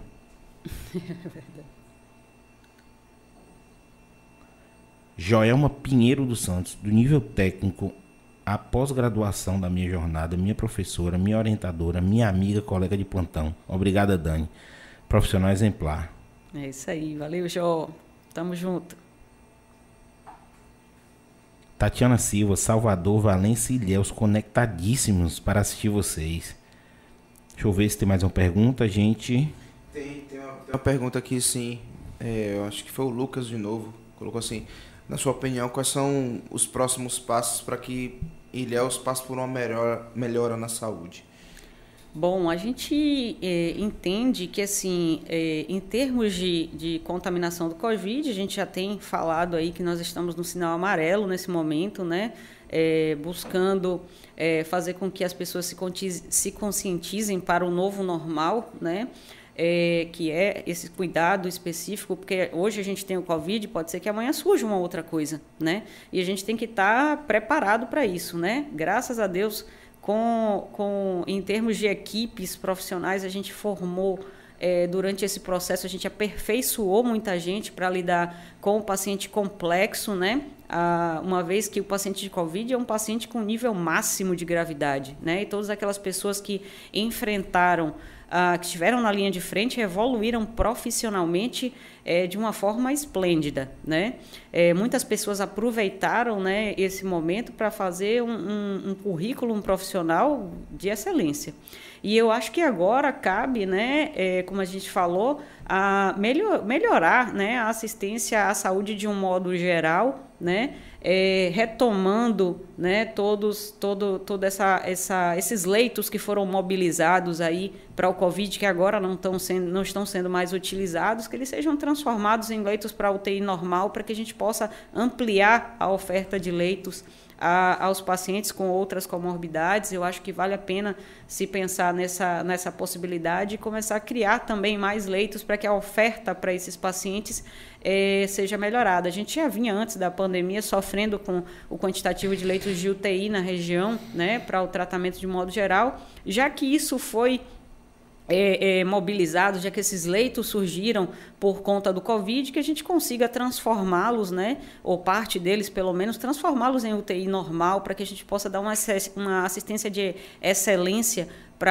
e já que temos também equipes qualificadas hoje aí que a gente não tinha, né, há um tempo atrás antes da pandemia e que a gente qualificou todos esses profissionais, que a gente tenha é, ampliação desses leitos de UTI normal, dessa assistência a, hospitalar com hoje com profissionais de excelência na linha de frente, né? Então a gente a gente consegue é, é, hoje ter novos serviços de UTI normal, se for o caso, se for é, da vontade né, da, das gestões aí, né, da, da política de modo geral, como você falou.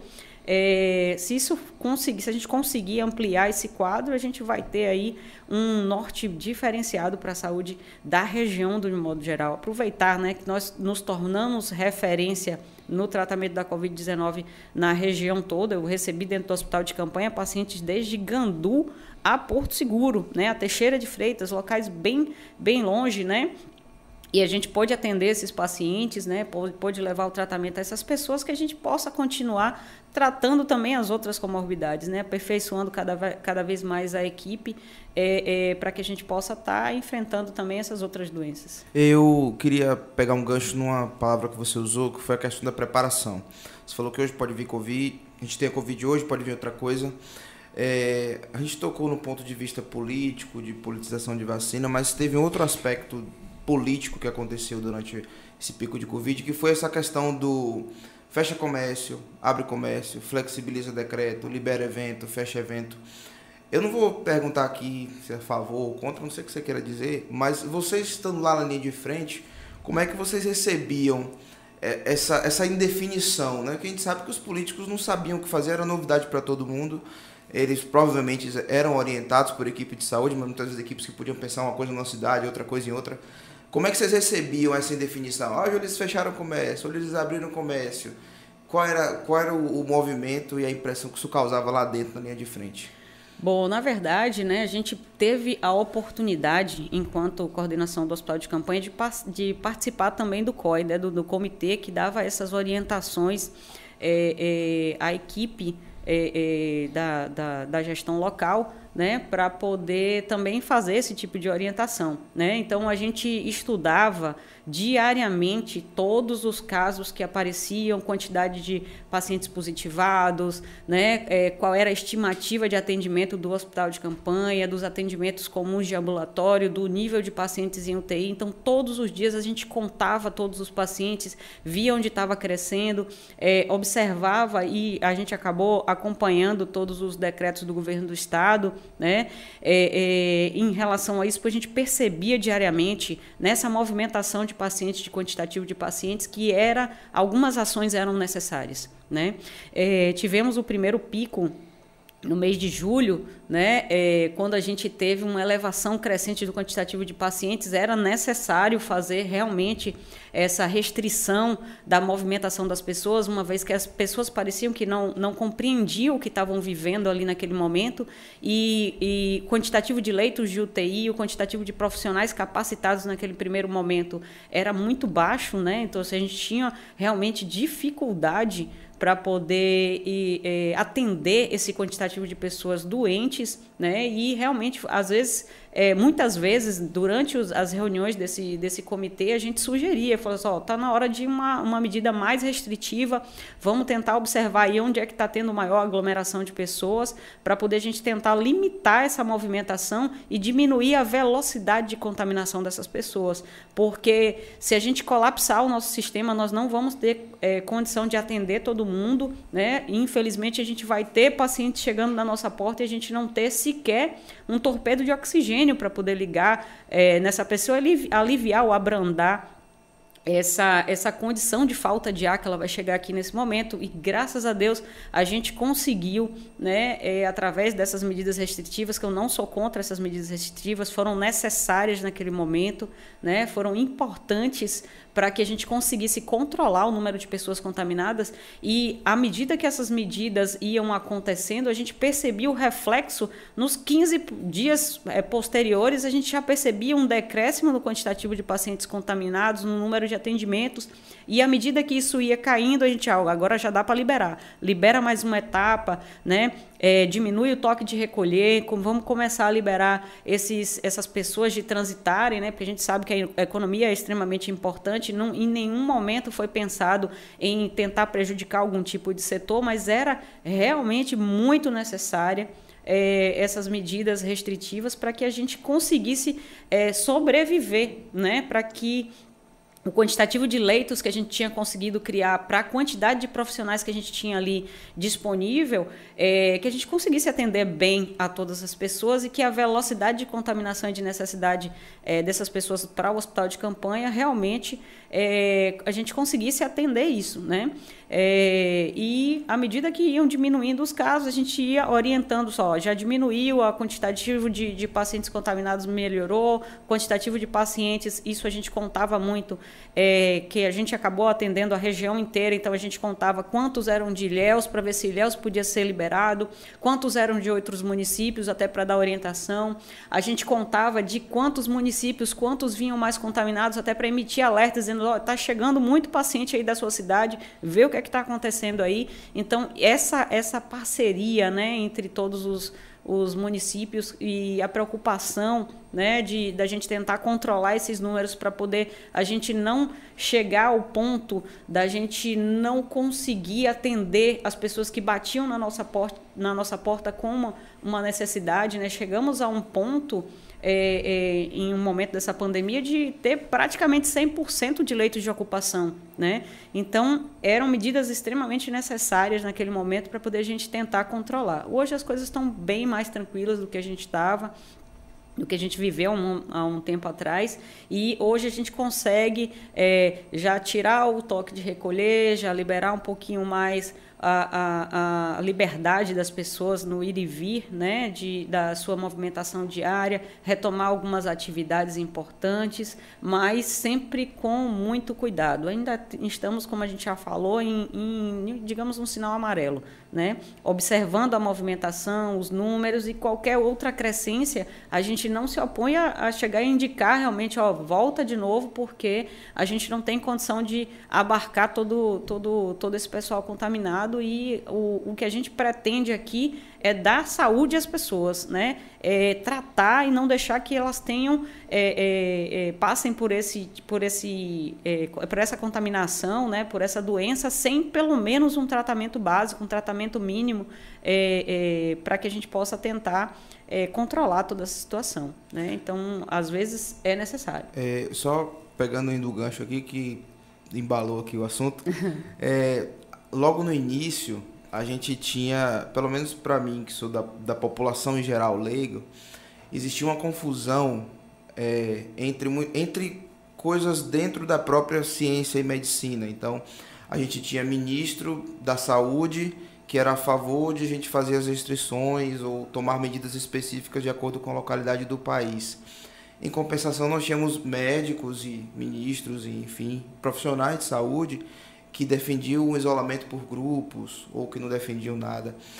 Ficava confuso para mim, como leigo, uhum. esse tipo de, de discrepância dentro da medicina, que é de onde a gente, população, espera um pouco mais de certeza, embora a doença fosse uma coisa nova. Uhum. Como profissional, o que, que você podia dizer do por que, que esse tipo de divergência acontecia entre esses profissionais, que teoricamente são a mesma coisa dentro da ciência da medicina? Exato. Cada, cada profissional ele tem a liberdade de pensamento, né, de estabelecer quais são o, os critérios e o tipo de tratamento, inclusive, que vai ofertar para aquele, aquele paciente. Existem as sociedades que fazem um direcionamento, né, grupos é, é, profissionais que vão, é, à medida que vão se fazendo os testes, que vão se fazendo a, as especulações a respeito do vírus, como a gente já falou, vírus completamente novo, onde não se sabia muito é, como tratar, né? até hoje ainda existem divergências né, de pensamentos, mas a gente procura, dentro da, da prática né, da, do hospital de campanha e das unidades em que eu consigo é, é, estar presente também né, e acompanhar os casos, a gente procura tentar é, tratar tudo de uma forma bem uniforme, né? Tenta não ter muitas variáveis para justamente não causar esse tipo de, esse tipo de confusão, né? Como você bem falou logo no, no começo, no início todo mundo calçava luva, botava é, é, é, avental, tinha gente que parecia uma, eu tinha, encontrava pessoas na rua assim, meu Deus do céu, para que tudo isso, né? Ou seja, usando os equipamentos de proteção individual de forma aleatória e completamente descuidada, né? O que geraria ainda mais contaminação, né? Porque a gente sabe que é, dos equipamentos de proteção, o grande risco estava justamente no processo de desparamentação, na hora de tirar isso.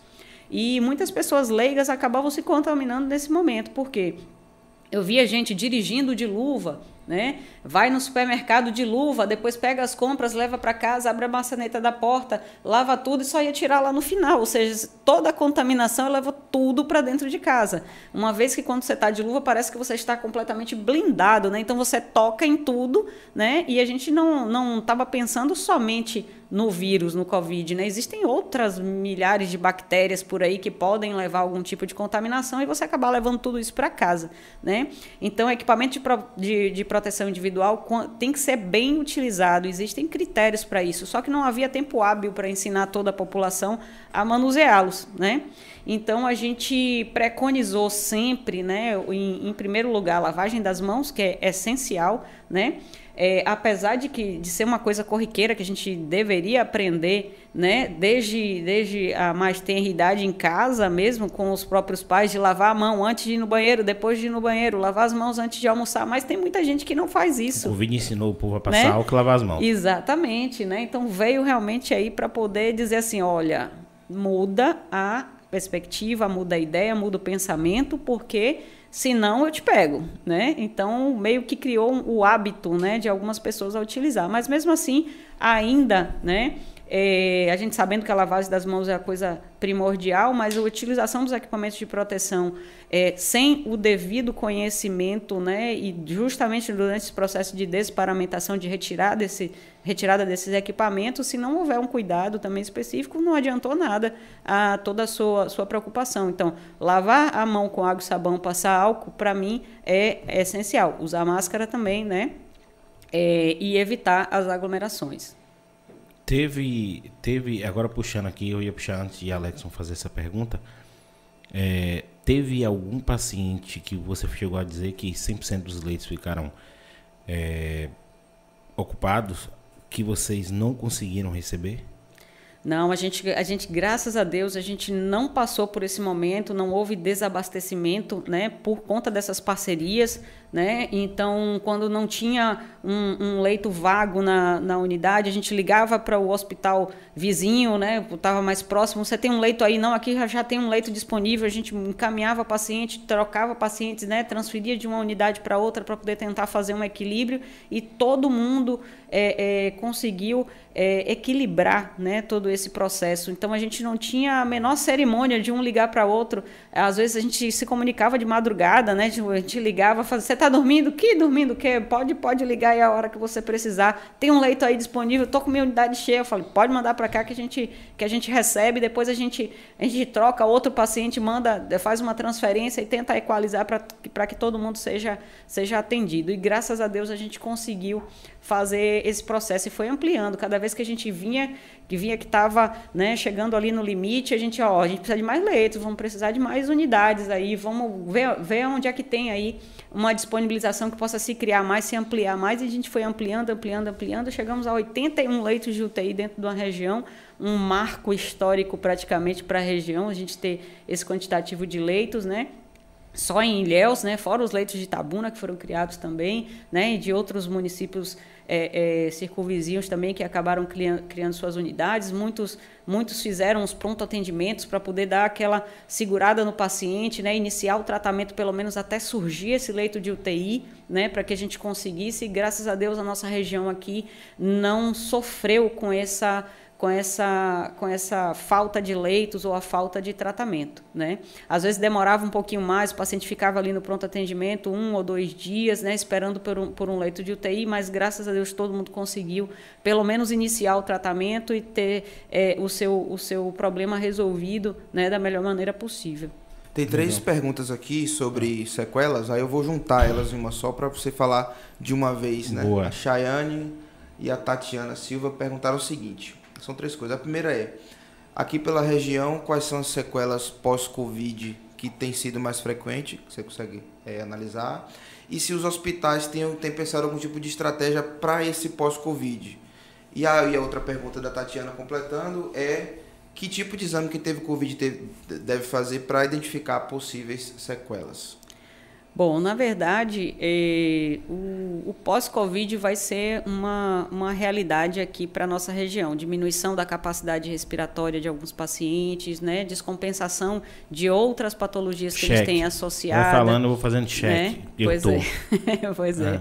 Então, assim, a descompensação da glicemia, né? os pacientes mais diabéticos um tanto mais descompensados, descompensação da pressão arterial, né? ou cheque. seja, alguns pacientes já com a pressão um pouquinho mais descontrolada, né? Aquela, o pessoal fala muito da restrição de fôlego, né? Ou seja, já não consegue mais subir uma escada com a mesma velocidade que conseguia antes. Ou Eu seja, sou gordo.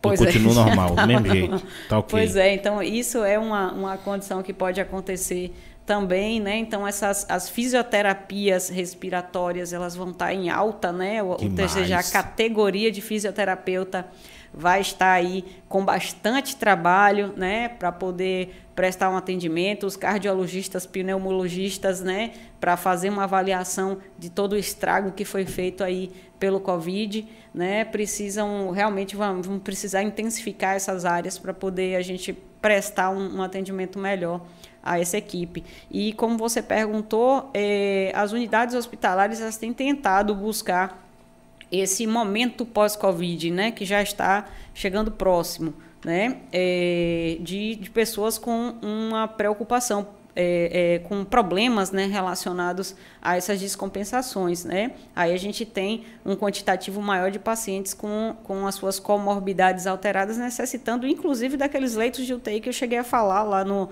no começo, né, que poderiam ser parte deles mobi, é, desmobilizadas para se tornar leitos de terapia intensiva é, normal, né? E ampliação, né, dos leitos hospitalares, né, intensificação da saúde pública de um modo geral, né? A atenção básica precisa estar tá aí em alta também, né? Buscando esses pacientes, né? É, é, tentando é, tratar esses pacientes de, um, de uma forma melhor, né? Para que a gente consiga sair também desse momento pós-Covid, porque é um momento que com certeza já está já tá praticamente aí molhando os nossos pés.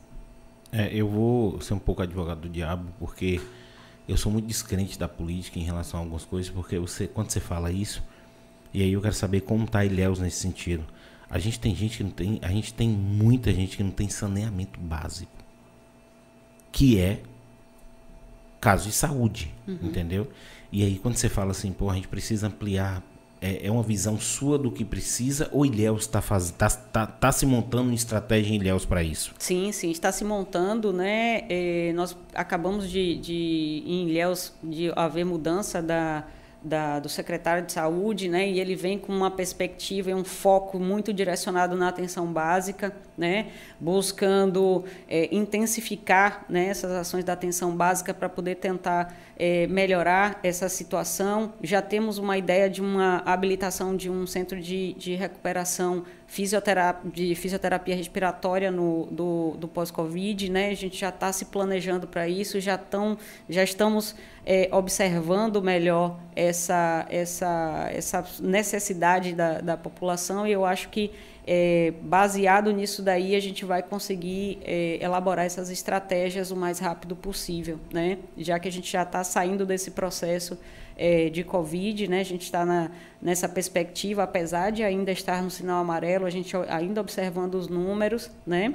Para ver se vai haver uma outra, um outro boom de, de, de contaminação aí, mas a gente crê que muito provavelmente essa intensificação da assistência básica à saúde da, da população, isso aí já vai dar um ganho é, bastante razoável né, para toda aquela, todas aquelas pessoas que foram contaminadas, uma vez que a gente sabe que Covid não tem idade, Covid não tem classe social, Credo, Covid não tem. Pois é, então ele atinge todo mundo de um modo geral. Né? Então, a gente tem que intensificar assim, essas ações da atenção básica para poder estar tá melhorando a assistência à população.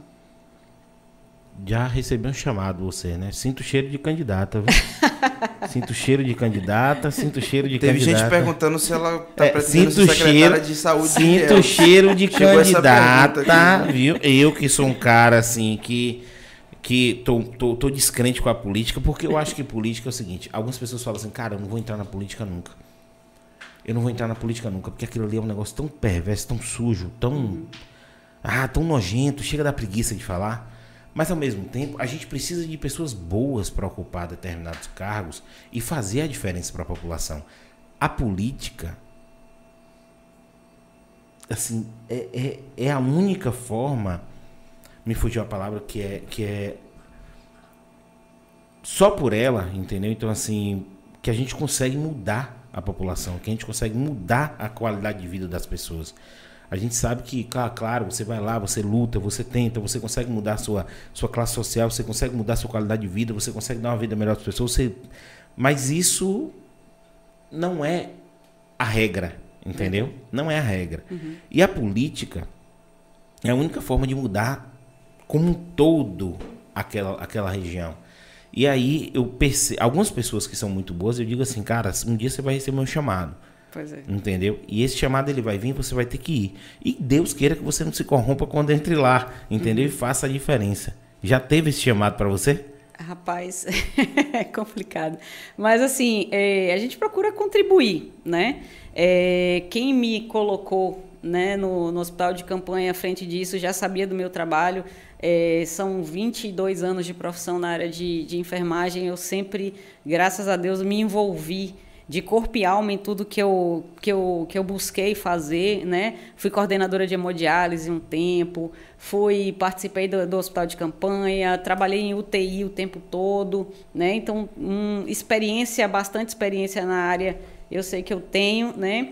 E a pessoa que me chamou hoje é o secretário de saúde de Ilhéus, né? Na atualidade, né? Então, sabe do meu trabalho, sabe de, de como eu dele? posso. Doutor André Cesário. Um beijo, doutor André Cesário. Isso. É, é o que? Obstetra? É? Não, ah, porque se é falar cardiologista. Que, imagina doutor André Cesário ser obstetra. Porra, ia ser muito bom, velho. Eu falar, rapaz, não botou o nome aí no menino, ó, porque sabia que ia ser. Então, praticamente, ele, ele me convidou para poder fazer parte disso, sabia que eu ia me envolver né, é, de corpo e alma com tudo isso, que eu ia fazer um diferencial, que eu ia buscar é, é, mudar a realidade dessa assistência ao Covid em Ilhéus, né? E graças a Deus tudo funcionou muito bem e hoje ele me tem meio que como parceira, né? É, nas ações que ele tem que ele tem é, colocado, que ele tem proposto, né? Então é, a gente está ajudando, colaborando né, né, na, nessa, nessa nova vertente também por essa experiência toda que a gente acabou adquirindo por conta do, do enfrentamento ao Covid, né? E eu tenho ajudado ele nessa, nessas questões de, de novos direcionamentos da saúde é, do município, né?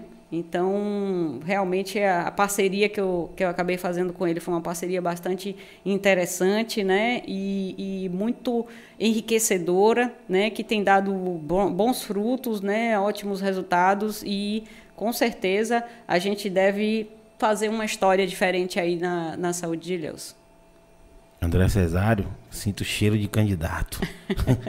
eu tô sentindo cheiro de candidato em todo mundo agora. Mas não, é porque se o cara fez, assim, eu, eu, eu, digo, eu digo, eu sou muito, como eu já falei, descrente da política, mas quando o cara entra e faz a diferença, cara, eu, eu sou o primeiro a apoiar. Vai, se joga. Chega lá, você é. vai endoidar a cabeça, vai dar dois tapas na mesa, vai fazer o diabo e vai conseguir mudar de alguma forma, entendeu? O cenário. Com certeza. E assim, e a população agradece a população agradece, assim, a gente vê que é real, porque assim, aqui é a internet, a internet não perdoa ninguém. Não perdoa, é verdade. Entendeu? A internet não perdoa ninguém. Se fosse uma pessoa ruim, se fosse, ia estar tá aqui. A gente uhum. não ia ler, entendeu? A gente ia evitar. Mas assim, mas a gente, a gente ia fazer as perguntas que o pessoal tá fazendo. Uhum. E assim, é rasgação de seda Total. do início ao fim. Não tem ninguém para falar assim. E olha que entrou muita gente entendeu? No cenário. Então, assim, quer mandar um beijo para alguém, quer, quer falar, mandar um recado para alguém, assim, o palco é seu. Toda vez que você precisar de alguma coisa, o Axé no Ar tá aqui, entendeu? Para você. Você é um ser humano maravilhoso. Foi um pouquinho só da sua vida que a gente contou aqui. Quer dizer, do enfrentamento ao Covid, porque tem 20 anos de profissão aí é, por trás que a gente ainda vai sentar aqui de novo para poder falar. Mas assim, quer mandar um recado para alguém, quer falar, o palco é seu, fica à vontade. Bom, com certeza não tem como a gente passar por aqui e não deixar é, de referenciar todos aqueles guerreiros, né, aquelas pessoas que fizeram parte do meu exército de profissionais que tiveram na linha de frente lá do Hospital de Campanha Covid-19. Agradecer também aos hospitais por onde a gente passou, o Hospital de Ilhéus, o Hospital Vida Memorial, né, que estiveram juntos com a gente na parceria, o Hospital Costa do Cacau, o Hospital Calixto aqui em Itabuna, o Hospital de Base, recentemente o Hospital de Campanha, né, daqui de, de, de Itabuna, né, todos os parceiros que estiveram com a gente, porque trabalhamos em conjunto, né, por isso o nosso sucesso, né? O sucesso do enfrentamento do Covid-19 aqui na nossa região se deu muito por conta disso, das parcerias que enfrentamos. Né? A toda a equipe da, da Secretaria de Saúde de Ilhéus que pôde proporcionar e pôde, digamos assim, me dar os 10% de ousadia que eu precisava para poder fazer a diferença ali naquele, naquele local. Então, acreditaram no meu trabalho, na, em todas as informações que eu chegava para poder trazer, né? Doutor André Cesário, não posso deixar de, de lembrar, porque foi uma pessoa realmente é, iluminada na minha vida, né? Que, que me trouxe né, a essa realidade, que um dia ligou para mim e disse assim, ó, oh, tô com, tô com um problema aqui, eu acho que eu quero que você venha para cá para me ajudar. Eu disse, pronto, atendendo prontamente a esse chamado, pode vir aqui, né? A, ao prefeito Mário Alexandre também, que deu essa, essa confiança, né? A, a Sônia, a Sônia Galvão também, né, que teve lá com a gente também fazendo parte desse processo, né, todas as pessoas que participaram de forma voluntária, né, é, é, ajudando, né, e entendendo todas as vezes que eu chegava nas madrugadas nos hospitais procurando tem um leito vago aí, dizendo, não pode vir que para você tenho certeza que a gente vai estar aqui com as portas abertas, né, vamos trabalhar em conjunto sempre, que trocou essas informações com a gente, né? ou seja, que participou de um, de um modo geral. Né? A equipe da, da secretaria hoje está se modificando com profissionais também de, com nível de excelência é, fantástico, né, que está ajudando nesse processo de revitalização da saúde da saúde de Ilhéus, tá? É, e aos meus amigos, né, aos meus familiares, né, que entenderam esse processo de afastamento que a gente precisou que a gente precisou ter né, nesse momento para justamente evitar que eles se contaminassem. A gente precisou se afastar de muita gente nesse primeiro momento, mas sempre na luta, sempre brigando para que a gente pudesse tornar o, o ambiente de, de, da, da cidade é, o mais seguro possível né, para que eles pudessem ter realmente um, um ambiente melhor. Tá? Então, eu queria mandar um abraço a toda a minha equipe lá do, da Secretaria de Saúde, né, que ajudou nesse processo, os meus parceiros lá do Hospital de Campanha, né, e é isso aí. Um abraço para todo mundo aí. Queria agradecer muito essa moral que você deu para gente, assim, é muito interessante a gente passar um pouco dessa visão. do enfermeiro, do cuidador, da pessoa que está ali na ponta, entendeu? Enfrentando todas essas barras, até para a galera ter um pouco mais de consciência entendeu? De, desse enfrentamento do Covid. Vai lá, condenado, tomar vacina. Você que está na sua idade, vai lá, ó, bracinho, toma vacina, não vira jacaré não, viu? E você fica de boa. Então, assim, muito obrigado, viu? Eu queria agradecer minha família toda que estava aí também, minha mãe, minha irmã, minha ex, todo mundo que estava aí. Queria dizer para vocês o seguinte, pessoal, se inscreve lá no canal viu? Dá o like, comenta, compartilha, ativa o sininho. A gente está com outro projeto também da Che Produções, que é o Tem Fala... o Pix também aí, viu? É, então é, é, colabora lá um pouquinho. A gente está fazendo um projeto tão bonito aqui, tão bacana. Então pode doar qualquer... O Pix está aí na tela. Pode doar qualquer valor, vai ajudar demais a gente, viu? Então assim...